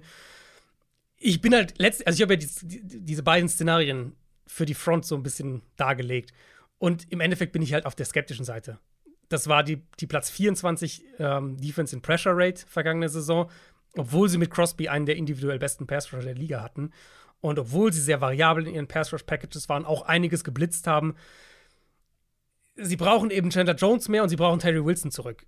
Da ist natürlich noch ein bisschen Zeit bis Saisonstart, aber der hat halt noch gar nicht trainiert mit dem Team und das ist logischerweise nicht ideal. Josh McDaniels hat letzte Woche gesagt, dass es nicht mehr allzu lange dauern sollte, aber ne, ja, also da halte ich gerade für die ersten Wochen der Saison, würde ich die Erwartungen sehr niedrig halten und dann besteht halt eine reelle Gefahr, dass wir die exakt gleichen Probleme bekriegen wie letztes Jahr. Mit Crosby, einem alternden Chandler Jones, einer richtig schwachen Interior Defensive Line, da haben wir jetzt noch nicht groß drüber gesprochen, ähm, die mit Andrew Billings noch ihren vielleicht besten Runstopper verloren hat und wo ich kein wirkliches Upgrade sehe, ehrlicherweise. Und Tyree Wilson vielleicht auf die Saison gesehen gibt ihnen halt erstmal noch nicht viel mehr als das, was Cleveland Farrell letztes Jahr noch als Rotationsspieler gemacht hat.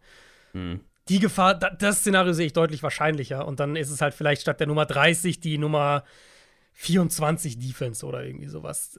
Ich glaube, viel mehr wird es am Ende nicht werden. Was hattest du am Anfang gesagt, so als ähm, Siegprognose? Acht? Ich habe gesagt, mehr als 8 würde mich wundern, ja. Also ich denke, 7, sieben bis 8 Ja. ist ein realistisches. Ich habe sieben aufgeschrieben. Ja.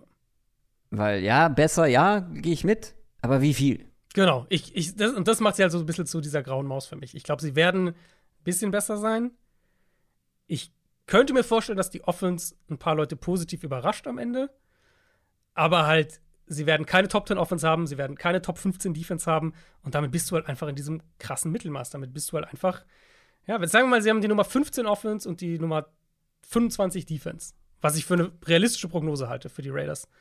Das ist halt ein 7 oder 8 Siegeteam. Ja. Ha, vielleicht überraschen sie uns positiv. Ähm, vielleicht erfüllen auch mal die Los Angeles Chargers unsere Erwartungen. vielleicht. Ja. Meine Erwartungen. Mhm.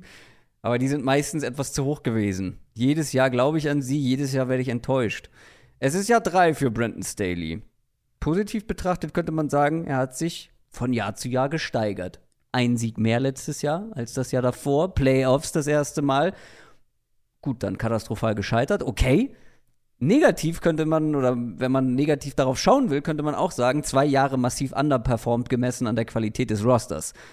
Ja, Verletzungssorgen. Ich sage das direkt schon mal zu Anfang, weil ich weiß nicht, wie oft ich mir mit so einem kleinen Sternchen dazu geschrieben hat, habe, hat nicht durchgespielt, hat nur so und so viele Spiele gemacht. Ja. Verletzungen sind wirklich ein roter Faden bei den Chargers.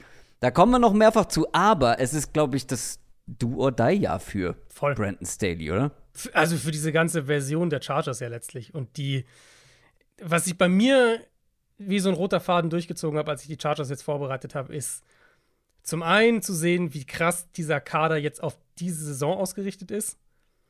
Inklusive, schaut euch die Cap-Hits für nächstes Jahr an, da da wird viel geändert werden.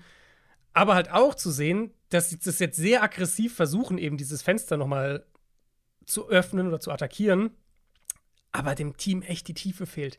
Also dem, diesem Team fehlt die Substanz. Und wenn diese Ausfälle passieren, haben sie halt kaum Leute, die da einspringen können, halbwegs auf dem gleichen Niveau einspringen können. Und das haben wir letztes Jahr gesehen. Ähm, allen voran mit dem Pass Rush, aber auch in anderen Bereichen. Und natürlich, wenn du absolute Superstars verlierst, kannst du nicht eins zu eins ersetzen, ist völlig klar. Aber wenn ihr euch auf die, wenn ihr die zweite Reihe der Chargers guckt, Ja. das ist super, super, super dünn.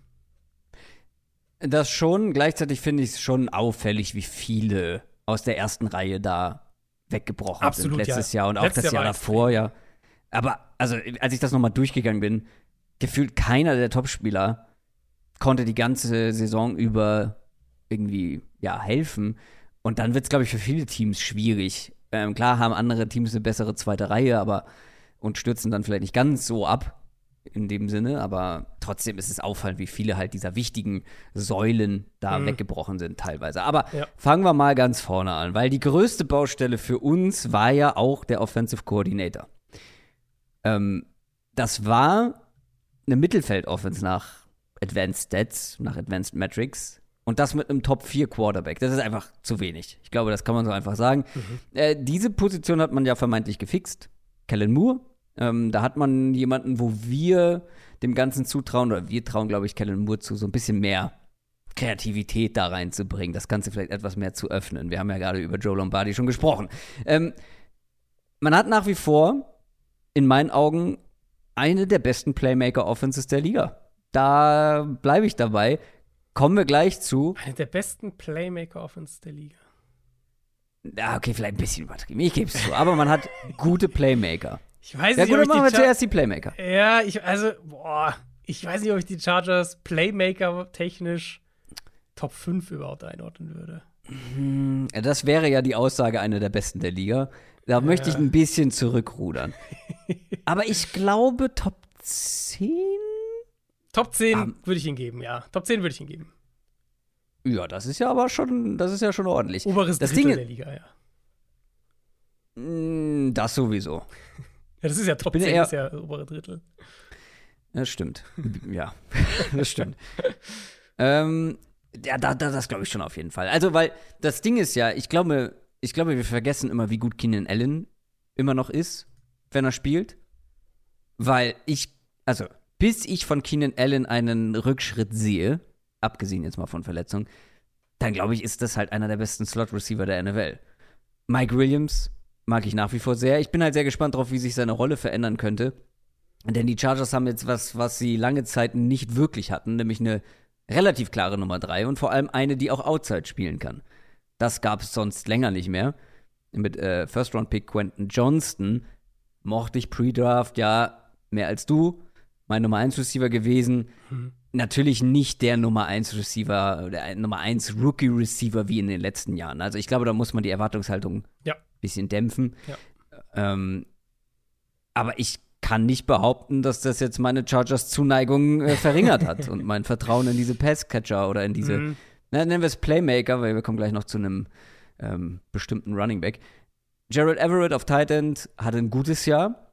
Ähm, das ist ein guter Pass-Catching-Tight End auf jeden Fall. Sah zumindest letztes Jahr danach aus.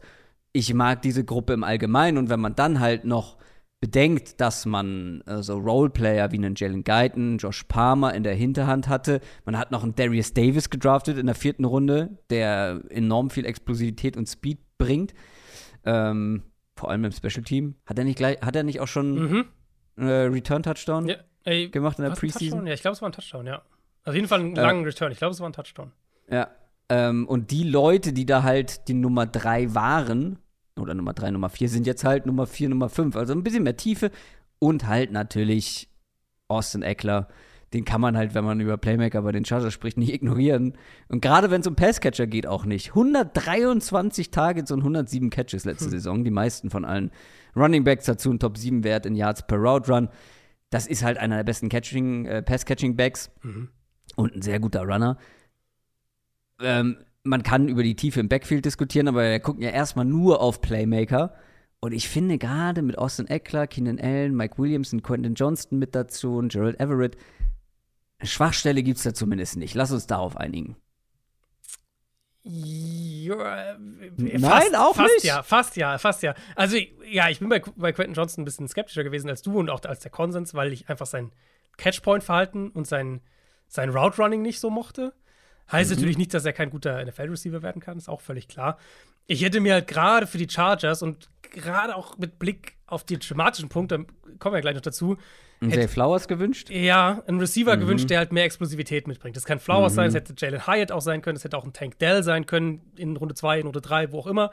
Ähm, ein Ja. Receiver, der halt ein spezifisch anderes Element mitbringt.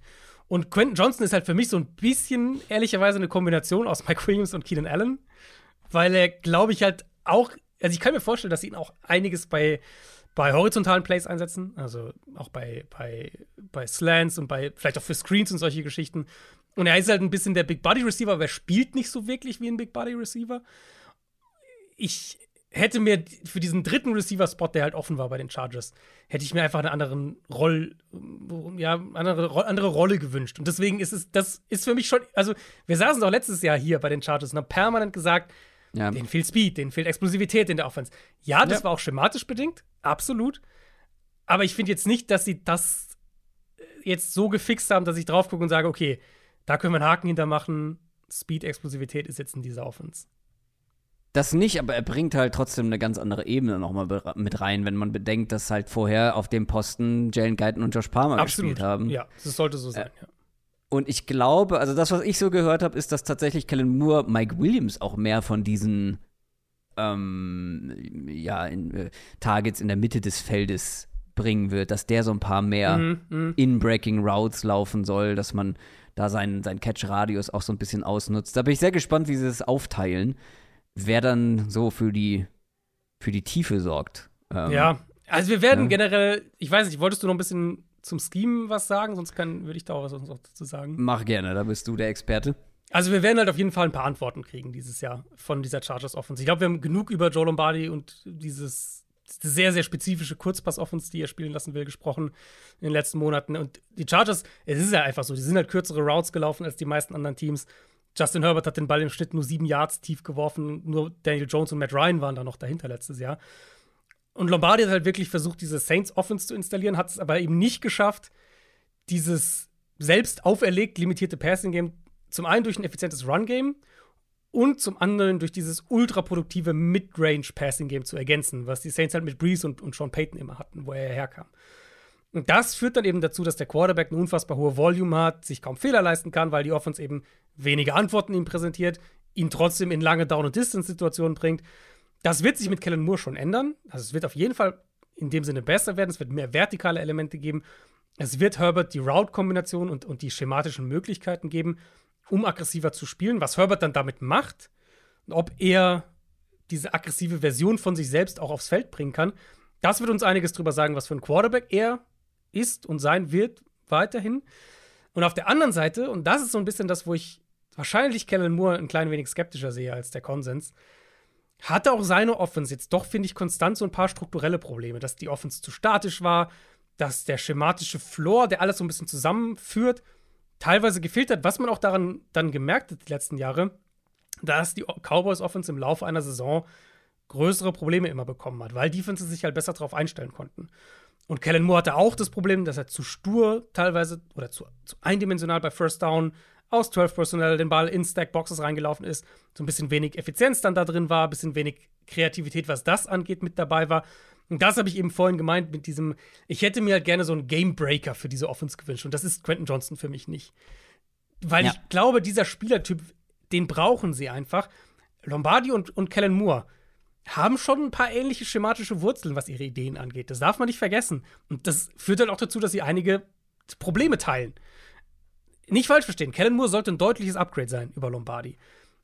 In manchen Bereichen aber sehe ich halt ähnliche Probleme und ich hätte es einfach gerne gesehen, dass sie halt einen individuellen Difference Maker geholt hätten, der manche dieser Probleme kaschieren kann. Und, und Johnston, glaube ich, wird eine Rolle haben, eine gute Rolle haben in der Offense, wird der Offense mehr, wird die Offense besser machen, aber er ist halt nicht dieser Spieler für mich.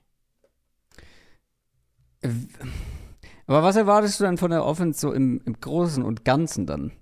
Ich erwarte eine, auf jeden Fall eine bessere Offense. Ich meine, sagen wir, ich weiß, ich habe es auch nachgeschaut, ich glaube 16, Platz 16 oder sowas waren sie. Ja, irgendwo im Mittelfeld auch. Nach EPA ja. Play, genau. Ähm, Success Rate war, glaube ich, ein bisschen besser. Das sollte eine Top 10 Offense sein. Einfach, weil ich denke, sie werden mehr Big Plays drin haben. Ähm, und das andere Problem eben mit der Chargers Offense unter Lombardi war ja, dass halt die ganze Offense ja darauf ausgerichtet ist, zu kontrollieren. Also eben den Ball, wir wollen den Ball laufen, wir wollen lange Drives hinlegen, wir kontrollieren den Spielfluss. Das ist ja so ein Ding eigentlich dieser Offense. Aber weil sie halt den Ball nicht laufen konnten und das auch nie irgendwie geschafft haben, da eine Identität zu finden, ist diese gesamte Verantwortung aufs Passing Game gefallen. Und sie haben ja dann versucht, irgendwie, sie haben Isaiah Spiller gedraftet, zwei Jahre nachdem sie Joshua Kelly gedraftet haben, beide jeweils ähm, in der vierten Runde, glaube ich. Sie haben, sie haben First Round Guard letztes Jahr gedraftet. Aber diese ganzen individuellen Investments haben halt nie oder sagen wir noch nicht, bei, bei Zion Johnson zumindest will ich das noch nicht abschreiben, haben nicht funktioniert. Und schematisch haben sie nie so eine, so eine, so eine, so eine Struktur gefunden, wo sie sagen, damit können wir irgendwie, da, da ist unsere Run-Game-Identität. Die Chargers hatten bei First Down letztes Jahr eine Rushing Success Rate von 33 Prozent. Das ist der drittschlechteste Wert in der NFL. In Total Stats 3,8 Yards pro First Down Run, ist sogar der letzte Platz in der NFL. Das hat ihnen einfach komplett gefehlt. Und das wäre halt essentiell gewesen, damit dieses Scheme funktioniert. Und dadurch war halt Justin Herbert dauernd in langen Down-and-Distance-Situationen, ohne dass er die Explosivität in, der, in, in, in den Route-Kombinationen hätte, um lange Down-and-Distance-Situationen dauernd zu überwinden, was ja sowieso recht schwer ist. Das heißt, ich glaube, die Offense wird besser sein, weil ich denke, sie werden ein besseres Run-Game haben und sie haben mit Quentin Johnston einen Receiver, der noch mal eine andere Rolle spielen kann. Das ist nicht, wie gesagt, so wie ich es gemacht hätte, aber noch mal eine andere Rolle spielen kann. Ich denke, das wird eine Offense sein, die Borderline Top 10 ist. Ich würde halt so ein bisschen glaube ich, die, den Hype für diese Offense, weil jetzt Kellen Moore reinkommt, trotzdem ein klein wenig vielleicht bremsen. Ich leide doch nicht an Kurzzeitgedächtnisstörungen, oder? Wir haben doch noch gar nicht über die O-Line gesprochen, oder? Das ist korrekt, ja. ja das sollten wir vielleicht auch noch machen. Ich habe direkt, direkt mal nach so einem Gesamtfazit gefragt, aber die O-Line ist ja gar nicht so unwichtig, ähm, weil in der Vergangenheit, du hast das Run-Game ja angesprochen, da spielt die O-Line natürlich eine wichtige Rolle, aber auch in Sachen Druck ähm, mhm. ist die O-Line ein Problem gewesen, beziehungsweise Druck im Allgemeinen. Ähm, ich glaube, man kann Justin Herbert da auch nicht ganz rausnehmen. Aber trotzdem, die O-Line war jetzt kein Prunkstück dieser Chargers Offense. Und auch hier gab es halt Verletzungssorgen. Äh, Rushon Slater ja. zum Beispiel, ihr bester Mann, nur drei Spiele gemacht letztes Jahr. Wenn der zurückkommt, wird er die Line schon mal besser machen auf Left Tackle. Ähm, sein Ersatz, Jamari Salia, ist eingesprungen als sechste Runden Rookie und hat mhm. das wirklich beachtlich gemacht. Wird wahrscheinlich belohnt mit einem Left Guard Starting Spot. Corey right Lindsley, bitte? Right Guard. Sicher? Sein Johnson ist links, ja. Hat Zion Johnson nicht rechts gespielt letztes Jahr?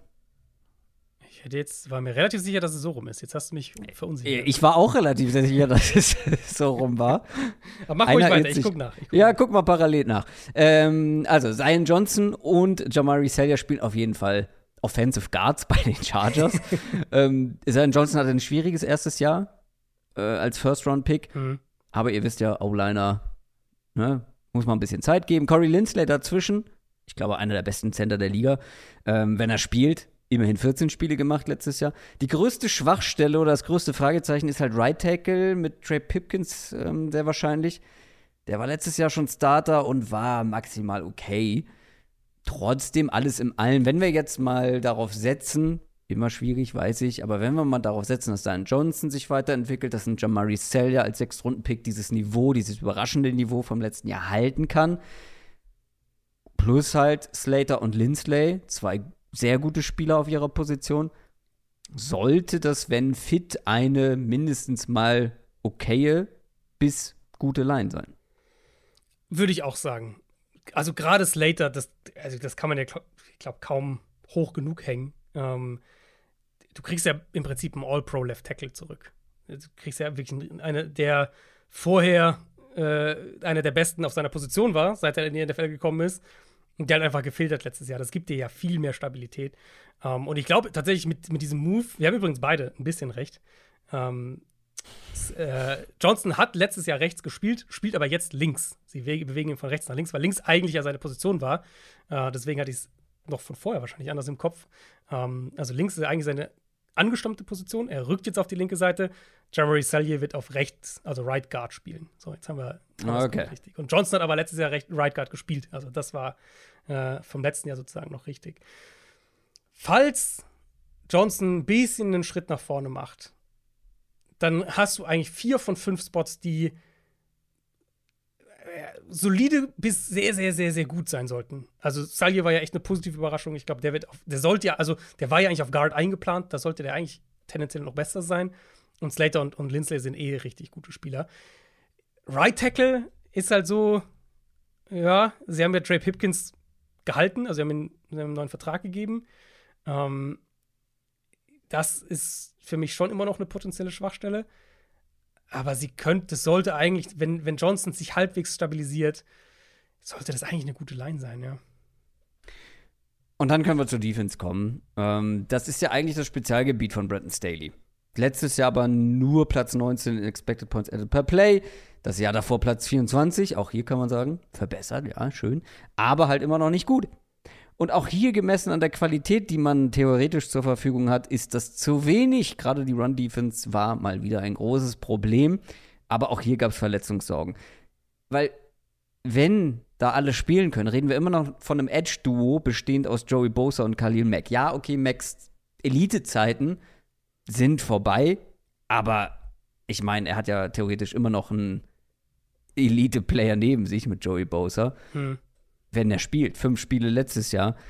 Extrem, extrem, extrem wichtig für diese Defense. Dazwischen Sebastian Joseph Day, der kein gutes Jahr hatte, sollte ja mhm. eigentlich die Run-Defense fixen, hat er nicht gemacht. Muss man mal schauen. Eigentlich ja einer der besten, einer der besseren Run-Defender der Liga vorher gewesen. Und Morgan Fox, ich meine, in der Theorie sollte das eigentlich gut genug sein. War es letztes Jahr nicht? Fällt mir schwer, das einzuschätzen, weil so schlecht war Sebastian ja. Joseph Day noch nie vorher. Ja. Ähm, ich mag ja bekanntlich den Zweitrunden-Pick, Tuli Tui Pulutu. Bin sehr gespannt darauf, wie und wo sie ihn vor allem einsetzen. Könnte mir auch vorstellen, dass der halt eher Interior Defensive Line spielt und da aushilft. Das ist definitiv keine Top 5 Line, äh, vielleicht auch keine Top 10 Line, aber in Bestbesetzung auch eine, die mit Mac und Bowser über Mittelmaß performen sollte. Es, es hängt halt an den beiden. Also ohne Bosa letztes Jahr war es halt wirklich, die Chargers hatten letztes Jahr waren in Pressure Rate auf Platz 21. Die hatten eben nur einen Spieler mit mehr als 40 Quarterback Pressures in der Regular Season. Kein Spieler mit zweistelligen Sacks. Khalil Mack hatte acht. Das war Platz 1 Team intern.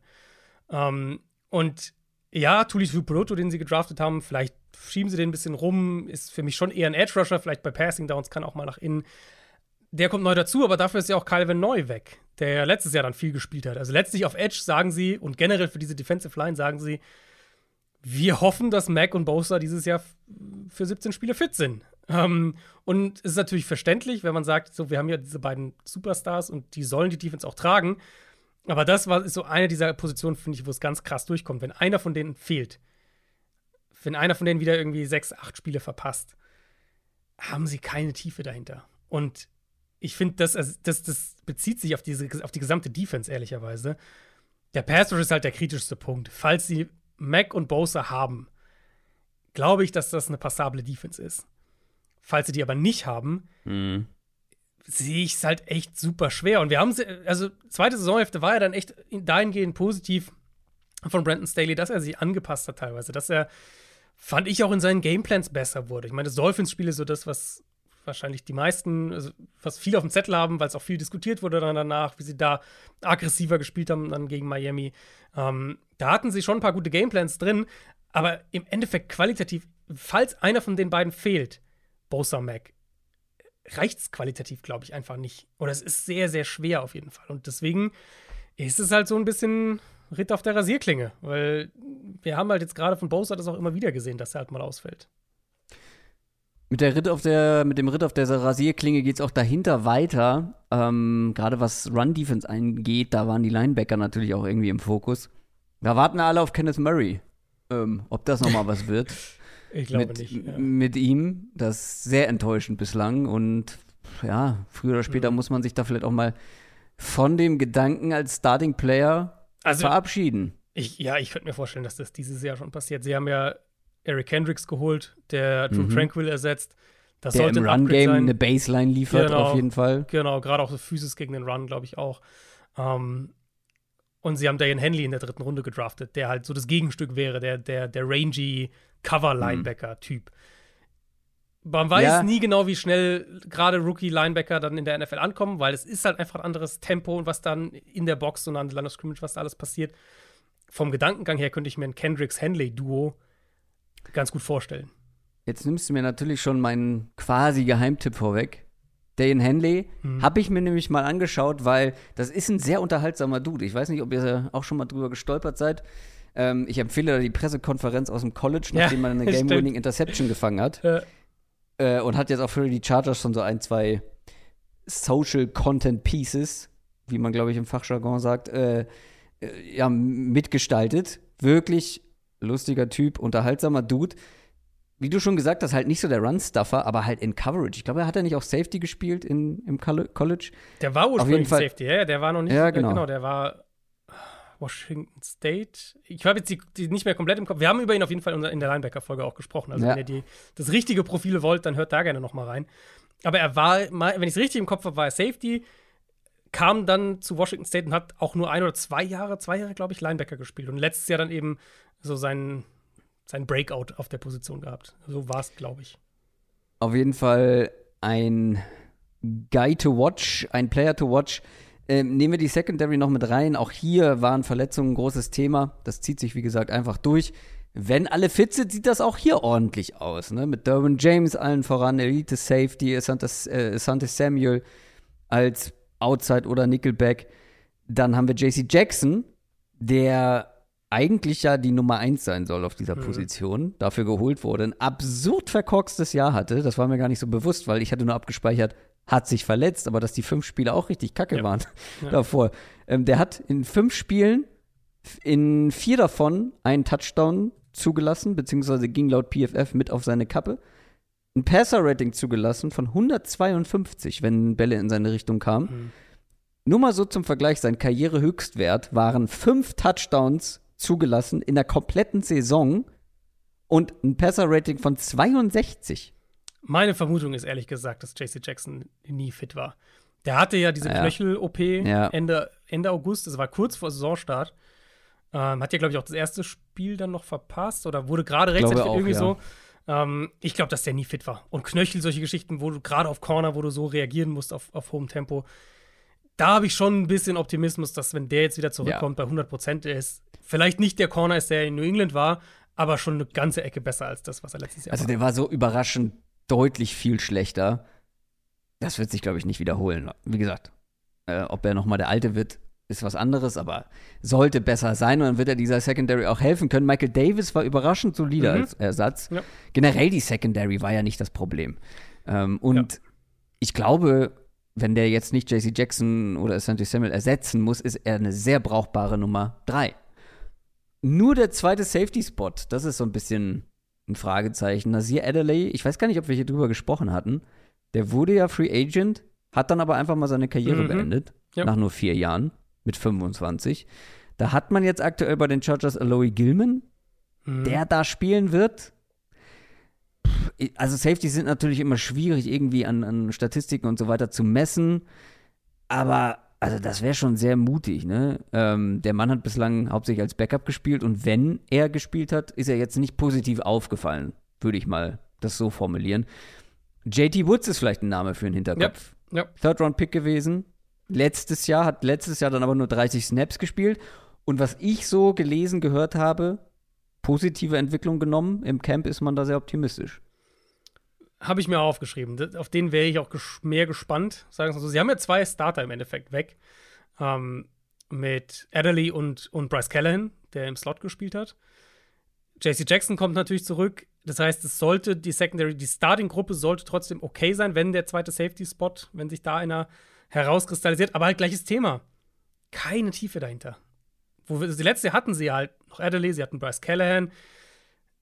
Die, diese Art Spieler, die haben sie ja einfach nicht dieses Jahr. Deswegen ist es halt echt so ganz dünn alles. Das, das Gefühl hatte ich die ganze Zeit, wenn ich die Chargers vorbereitet habe.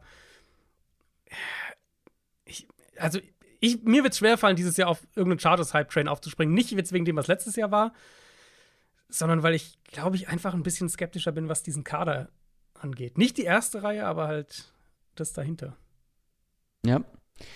Das zieht sich, also, das sind so zwei rote Fäden.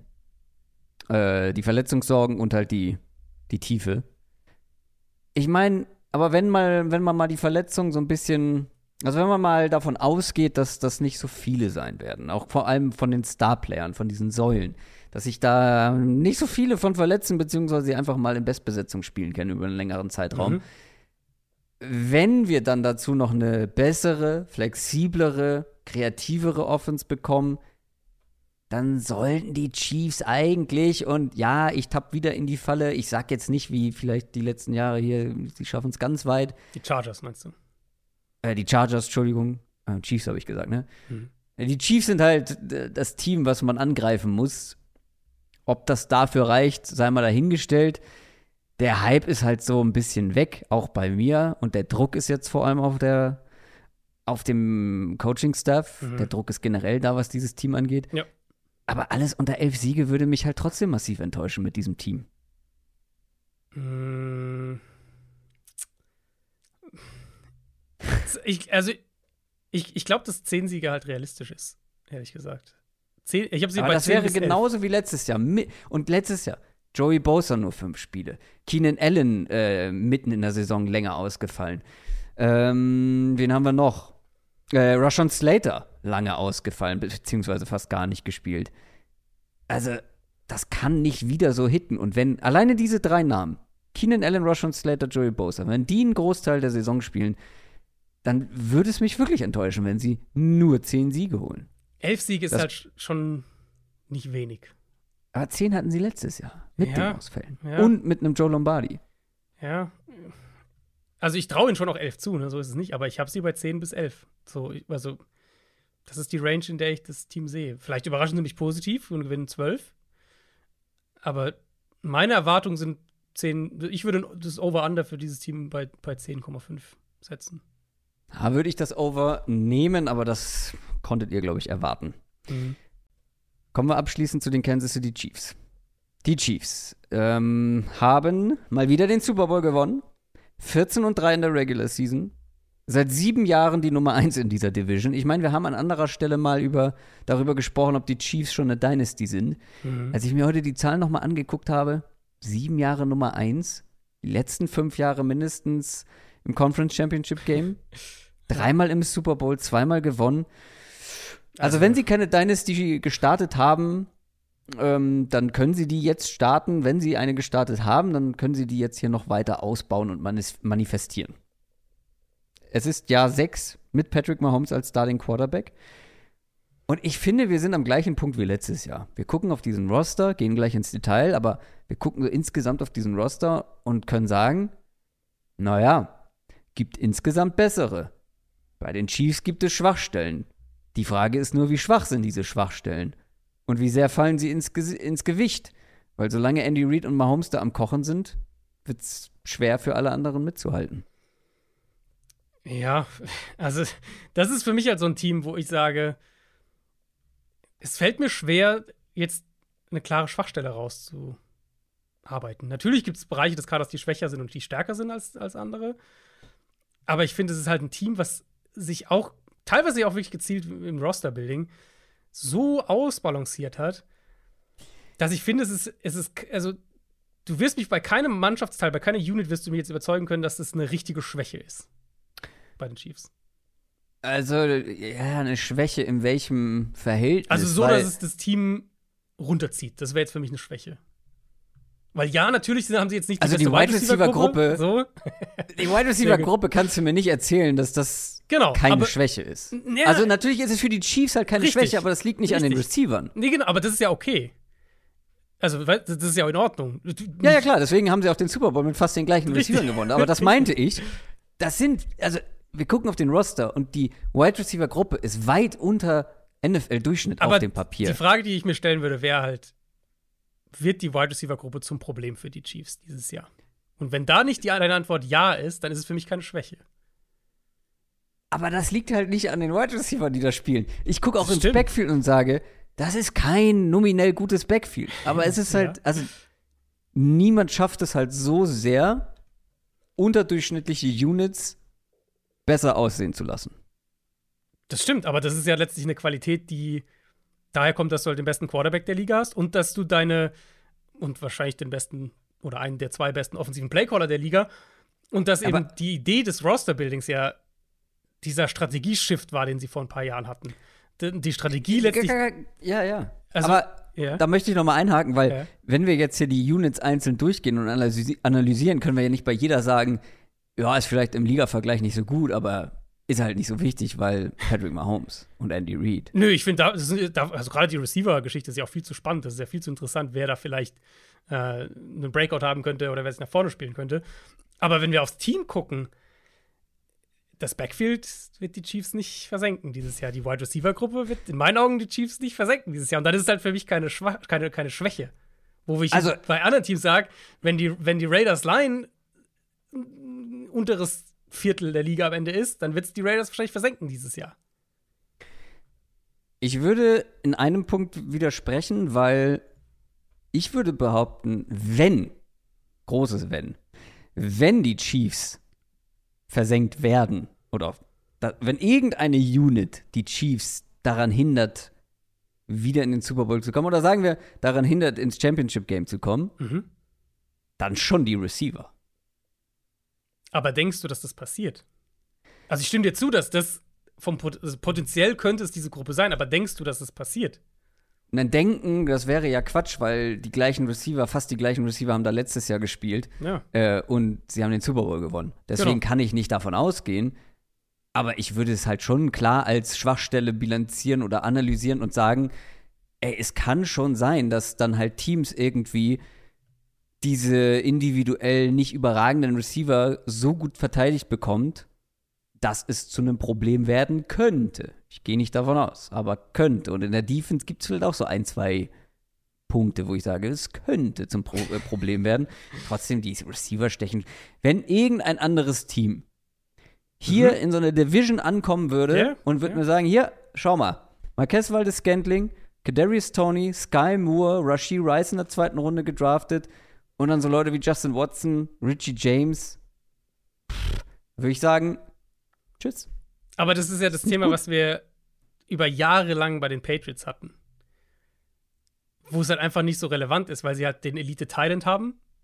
Im Fall Ja. hier. Und sie haben halt den Elite Quarterback. Und sie haben die Elite Offensive Line. Und deswegen ist es für mich, ja, also ich bin ja bei dir. Das ist keine starke Receiver-Gruppe.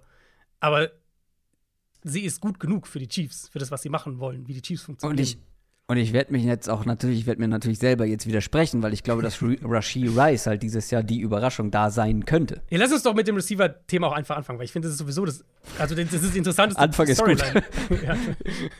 Nach zehn Minuten. Es Ja. ist ja die interessanteste Storyline eigentlich. Wer, weil es halt viele junge Spieler sind, wo wir teilweise noch nicht wissen, wer von denen vielleicht gut ist, wer nicht. Ähm, und falls einer, falls einer von denen vielleicht sogar eine Breakout-Saison hat, dann kann es ja die Offense sogar noch mal besser machen, weil so einen Spieler hatten sie letztes Jahr ja nicht. Ähm, sie hatten die Roleplayer eben mit Juju, Possession Receiver, der tatsächlich eine niedrigere durchschnittliche Targettiefe als Tra Travis Kelsey hatte. Ähm, Ja. Sie hatten MVS eben als den vertikalen Outside Receiver, der ist es immer noch in dieser Rolle. Juju nicht mehr da, aber allein für diese Rolle haben sie ja mehrere Optionen. Ich denke auch, dass Rasheed Rice ne, ne, der logische Ersatz wäre vom Spielertyp her. Ähm, sie haben Richie James geholt, der ein bisschen die dynamischere Slot-Variante ist, aber der auch eine sehr gute Saison bei den Giants hatte im Slot. Und dann hast du halt diese Frage, kann Kadarius Tony diese, seine Dynamik, seine Explosivität, kann er die mal aufs Feld bringen? Mhm. Kann Sky Moore eine größere Rolle einnehmen im zweiten Jahr, ähm, der ja auch einer für den Slot wäre? Du hast eine komplette Wildcard mit Justin Ross, der ein ultra talent, äh, ein sehr talentierter Receiver im College war, dann Operationen am Nacken, an der Wirbelsäule hatte, ähm, ein Jahr gar nicht gespielt hat, dann undraft gegangen ist 2021, letztes Jahr Rookie-Saison mit einer Fuß-OP oder nach einer Fuß-OP verpasst hat, der ein richtig gutes Training-Camp hat, eine richtig gute Saisonvorbereitung hat und der auch aus dieser Gruppe, ja. also Moore, ähm, Rice, James, Tony, ist er, setzt er sich halt ab, weil er wäre ja dieser Big Body Outside noch, Outside X-Receiver-Typ noch. Und falls sie, falls sie Ross in das, muss ja gar nicht eine Starting-Rolle sein, aber in eine, in eine, äh, in eine größere Rolle kriegen, und du plötzlich auch die Option hast, mit MVS und Ross zwei große Outside-Receiver da aufzubieten, die vertikal gehen können, gibt dir das ja auch wieder eine neue Dimension. Aber ich, also das ist ja generell diese Dynamik, welche Receiver setzen sie wie ein, wer setzt sich durch, ist für mich ja eine der spannendsten äh, Personaldiskussionen bei, bei Kansas City dieses Jahr. Ich mochte Kadarius Tony sehr, aber Du bist, du glaubst nicht mehr so richtig in den Breakout, gell? Nee, an so einen richtigen Breakout nicht. Dass der immer noch eine, eine Waffe sein kann mhm. und unangenehm und sehr schwierig zu verteidigen ist, steht ja außer Frage. Aber wirklich so eine richtig tragende Rolle. Ja. Ich gönn's ihm, wie gesagt, ich mochte ihn sehr im College und er hat es ja auch aufblitzen lassen. Ist halt jetzt Aber auch so mal richtig wieder, dran glauben, ja. tue ich nicht. Ist halt auch mal wieder jetzt gerade verletzt ein bisschen. Klar. Das ist bei ihm auch so ein Thema. Also ich, ich glaube im Endeffekt. Mach mal, lass mal eine Top 3 machen, wem wir am ehesten ein Ja. Breakout beziehungsweise eine tragende Rolle zutrauen. Ähm, also aus dieser Gruppe Rasheed Rice für mich, weil ich glaube, Rice ist der logischste Kandidat für diese Possession-Rolle, die Juju halt hatte. Ich- Sticht. Ich denke, dass Rice, wenn er diese Rolle bekommt, dann bekommt Tony vielleicht die Nicole Hartman-Rolle. Also so Gadget-Type, bisschen mal vertikal gehen hier, ein paar Screens fangen da, was ihm ja auch liegt, was ja irgendwo auch seinem Spiel, zu seinem Spiel passt. Ähm, für mich die Wildcards sind aber Richie James und Justin Ross.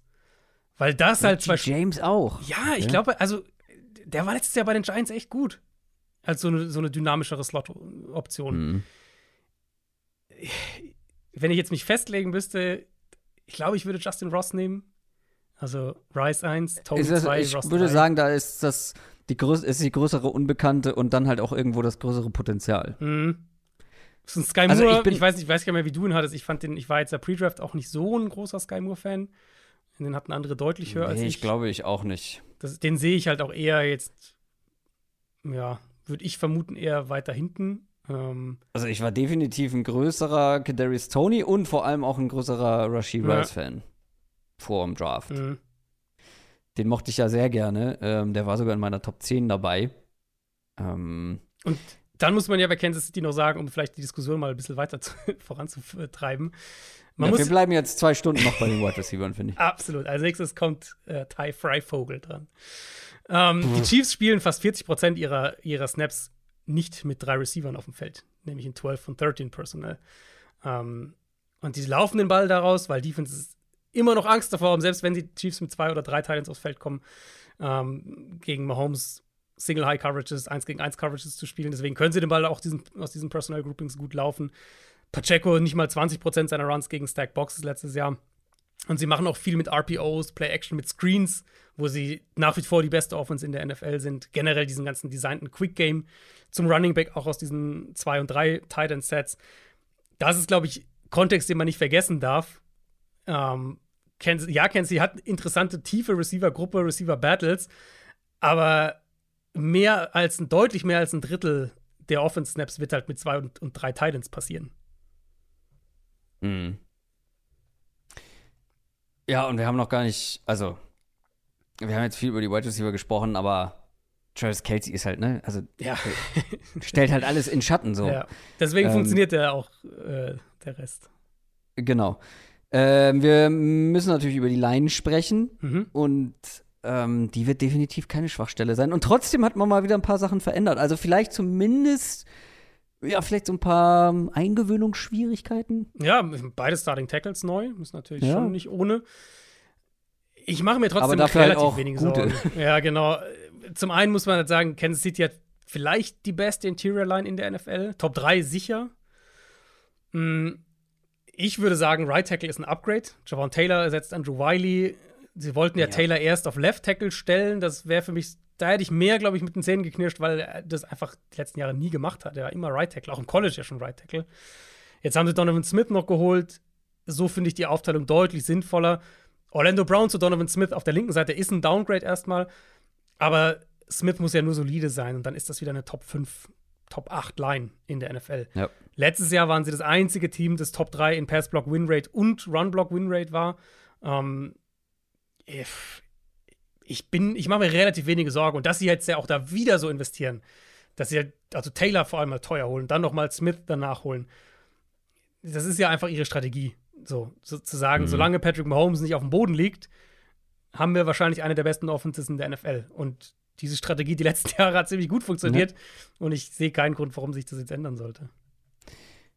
Ähm, dann haben wir noch offen das Backfield. Ich habe es ja vorhin schon so ein bisschen angerissen. Das ist halt auch eins bei jedem anderen Team, würde ich sagen. Also grundsätzlich, das Backfield wird dich halt unwahrscheinlicher killen als jetzt ein schlechtes Wide Receiver Core. Mhm. Aber es ist halt, also Isaiah Pacheco war die Sensation letztes Jahr, die Entdeckung. Ähm, Jarek McKinnon ist in dieser Offense, kann immer gut sein, vor allem dann halt als Pass-Catching-Option. Mhm. Clyde Edwards Hilaire könnte halt einfach nur noch die Nummer 3 sein. Traurig aber wahr. Ist er, denke ich. Also, würde mich wundern, ehrlicherweise, wenn es nicht so wäre. Ich glaube, das wird ein reines Committee. Ich glaube, weil du hast, ich glaube, Clyde Edwards Hilaire ist halt der beweglichste, ähm, ich würde sagen, der beste, so was so vielleicht Short Yardage auch schon angeht. Nicht unbedingt mit Power, sondern halt aber mit Moves mhm. Elusiveness. Isaiah Pacheco ist halt immer für ein, für ein Big Play gut ähm, und hat auch die meiste Explosivität und Power. McKinnon halt als Pass-Catching-Back. Das ist halt individuell nicht auf allerhöchstem Level, aber es ist halt mhm. sehr, sehr gut ausbalanciert. Für jeden ja. Geschmack was dabei. Und die Rollen sind natürlich auch super angenehm. Ne? Also du, hast, du hast halt einen Running Back, der wenig gegen Stack Boxes läuft, der hinter einer sehr, sehr guten Klar. Offensive Line läuft. Ähm, Teams, die sich nicht aufs Run-Game fokussieren können gegen Kansas City. Und McKinnon ist also diese Offense ist ja halt immer noch viel Screens, viel RPOs. Klar sind die super Pass-Heavy. Auch letztes Jahr wieder Nummer 1 Pass-Heavy Offense bei, bei neutralen Downs. Und sie machen auch sehr, sehr viel mit dem Quick-Game. Aber ein Spieler wie McKinnon, der kriegt halt Räume in dieser Offense, im Passing-Game. Und wenn du halt so einen Spieler mit Ball in der Hand in den Raum bringst, dann kann er halt auch echt viel Schaden damit anrichten. Und letztes Jahr hatte er diese, diese absurde Streak, was waren das? Irgendwie sechs Spiele, sieben Spiele in Folge mit einem Touchdown-Catch. Also Catch, nicht Rushing, sondern Catch weil halt Kansas City auch diese Rollen komplett maximiert. Deswegen, ähm, ich denke, am Ende wird Pacheco die meisten Runs und McKinnon die meisten Catches haben in, von, aus diesem Backfield. Edward Hilaire wird sicher auch seine Snaps kriegen, aber für mich ist er, also für mich ist er halt die klare Nummer drei, weil die anderen beiden, finde ich, ihre Rollen besser ausfüllen. Wollen wir zur Defense? Mhm. Die Defense war ja letztes Jahr nach Advanced Metrics eher im Mittelfeld unterwegs. Ich hätte sie aber vor der Saison noch schwächer erwartet. War dann doch eine positive Überraschung. Mhm. Beziehungsweise war die Defense der Grund, warum ich gesagt habe, naja, vielleicht stolpern die Chiefs. Sind nicht gestolpert, wie wir wissen. Auch hier kommt man mit relativ wenigen Stars aus und Playmakern aus. Es gibt auch ein, zwei Veränderungen. Was glaubst du, ist man besser oder schlechter geworden? Ähm, ich würde sagen ungefähr gleich tatsächlich. Okay. Weil, ja. Ich meine, sie hat, die Chiefs hatten letztes Jahr die fünfte beste Pressure Rate in der NFL. Und das, obwohl sie ja jetzt schon länger nicht mehr diese Hardcore-Blitzing-Defense waren unter Steve Spagnuolo, die sie ja früher mal waren. Sie haben Chris Jones. Ähm, dahinter haben sie es ganz gut aufgeteilt, fand ich. Sie hatten, abgesehen von Jones, vier Verteidiger mit über 30 Pressures in der Regular Season. Carlos Dunlap, äh, Mike Dana, Frank Clark, George Karlaftis. Das wird jetzt ein bisschen durchrotiert. Clark ist ja eben nicht mehr da ja, haben wir schon gesagt. Ähm, sie haben Felix Kusama gedraftet in der ersten Runde. Karl Haftes wird eine größere Rolle einnehmen müssen. Sie haben Charles O'Menu geholt aus San Francisco, auf den ich eigentlich sehr gespannt war, weil der in so einer vergleichbaren Komplementärrolle jetzt bei den Niners sehr, sehr produktiv war. Der wird die ersten sechs Spiele aber gesperrt verpassen. Das heißt, da müssen sie den Pass vielleicht ein bisschen anders gestalten. Ähm, Sprich, zum Beispiel ein Yudik Usama wird wahrscheinlich als Rookie ein bisschen mehr machen müssen, aber von, von der Grundidee her bleiben sie ja bei diesem Modell. Wir haben Chris Jones und dann haben wir eine breite Gruppe an Passrushern drumherum, die alle individuell 30 oder mehr Pressures produzieren können. Und ich finde, das haben sie immer noch. Hm, deswegen vielleicht ein leichtes Downgrade erstmal im Pass Rush. Einfach weil zwei Veterans weg sind, die solide Baseline hatten und jüngere Spieler jetzt in größere Rollen rutschen müssen. Dafür, wenn dann Omeniu wieder da ist, haben sie ja eben halt aber auch Optionen wieder. Mm, ich würde dir mal überlassen, wo du, wo du weiter. Was sind für dich so? Ich fällt mir nämlich schwierig, immer noch diese Defense so ein bisschen zu greifen. Mhm. Das ist vielleicht auch sinnbildlich für so eine ja, mittelmäßige Defense. Ähm, wo glaubst du, sind die größten, wo hast du die größten Bauchschmerzen, sagen wir so? Oder was könnte am ehesten, ich meine, du hast eingangs gesagt, gibt keine richtigen Schwachstellen, nichts, was mhm. die Chiefs wahrscheinlich killen wird, aber wenn du dich festlegen müsstest in dieser Defense, was würdest du rauspicken? Die Komplementärrollen. Also der, so der zweite, dritte Pass-Rusher-Spot und der dritte Cornerback-Spot. So diese, mhm. was ja dann halt natürlich problematisch, problematisch werden kann, weil wir reden über Starting-Rollen oder High-Volume-Rollen und das natürlich was sein kann, was Offenses ausnutzen. Sie haben eine klare Identität in ihren Coverages, haben mehr Two-High-Coverages gespielt als irgendeine andere Defense in der NFL letztes Jahr. Dritthöchste Quote an Cover 2, sechsthöchste Quote an Quarters-Coverage. Also das ist schon klar ihre Identität und dann mixen sie das eben mit ihren Cover Zero Packages, wo sie dann teilweise gerade bei Third Down richtig aggressiv werden, auch, auch dann ihre verrückteren Packages spielen, sagen wir es mal so. Jetzt ist ein wichtiger Bestandteil dieser Struktur weg mit äh, Thornhill, der Safety, der ist als Free Agent gegangen. Das heißt, wir werden neben Justin Reed wahrscheinlich Brian Cook, denke ich, mehr kriegen, Zweitrunden-Pick aus dem letzten Jahr. Und vielleicht mixen sie es auch wieder ein bisschen mehr durch, weil ich finde, sie haben vor allem halt mit McDuffie und, und Snead haben sie Cornerbacks, die auch echt Man-Coverage spielen können. Jalen Watson ist halt dann dieser dritte Corner, der zwar eine positive Überraschung war letztes Jahr als Siebtrunden-Pick, aber trotzdem für mich am ehesten die Schwachstelle in dieser Coverage-Unit. Und vielleicht noch eine andere Frage ist, ob sie, ob wir sie auch mehr mit drei Linebackern kriegen. Ähm, weil sie haben ja noch Drew Tranquil eben geholt von den Chargers und sie haben mit Nick Bolton und Willie Gay eigentlich zwei gute Starter oder ob sie halt einfach nur sagen, wir wollen da mehr Tiefe. Aber eigentlich haben sie jetzt mit, mit Gay, Bolton, Leo Chanel und äh, und Tran Tranquil haben sie eigentlich jetzt vier, finde ich, ganz gute Linebacker. Das heißt, vielleicht kriegen wir da auch so ein bisschen einen Shift. Aber solange sie die ersten Wochen der Saison, ähm, bis, bis Charles O'Manio wieder dabei ist, mit dem Pass, im Pass Rush einigermaßen überbrückt kriegen, glaube ich, wird es wieder eine, eine Defense irgendwo im Liga-Durchschnitt sein, was ja reicht für Kansas City. Ja, das sagen wir bei so ziemlich jeder Unit. Ich bleibe dabei. Das ist halt jetzt mal, also wenn wir mal Patrick Mahomes und Andy Reid ausklammern, für den Moment, dann ist das kein Roster, wo ich sage, ah, Super Bowl Champion.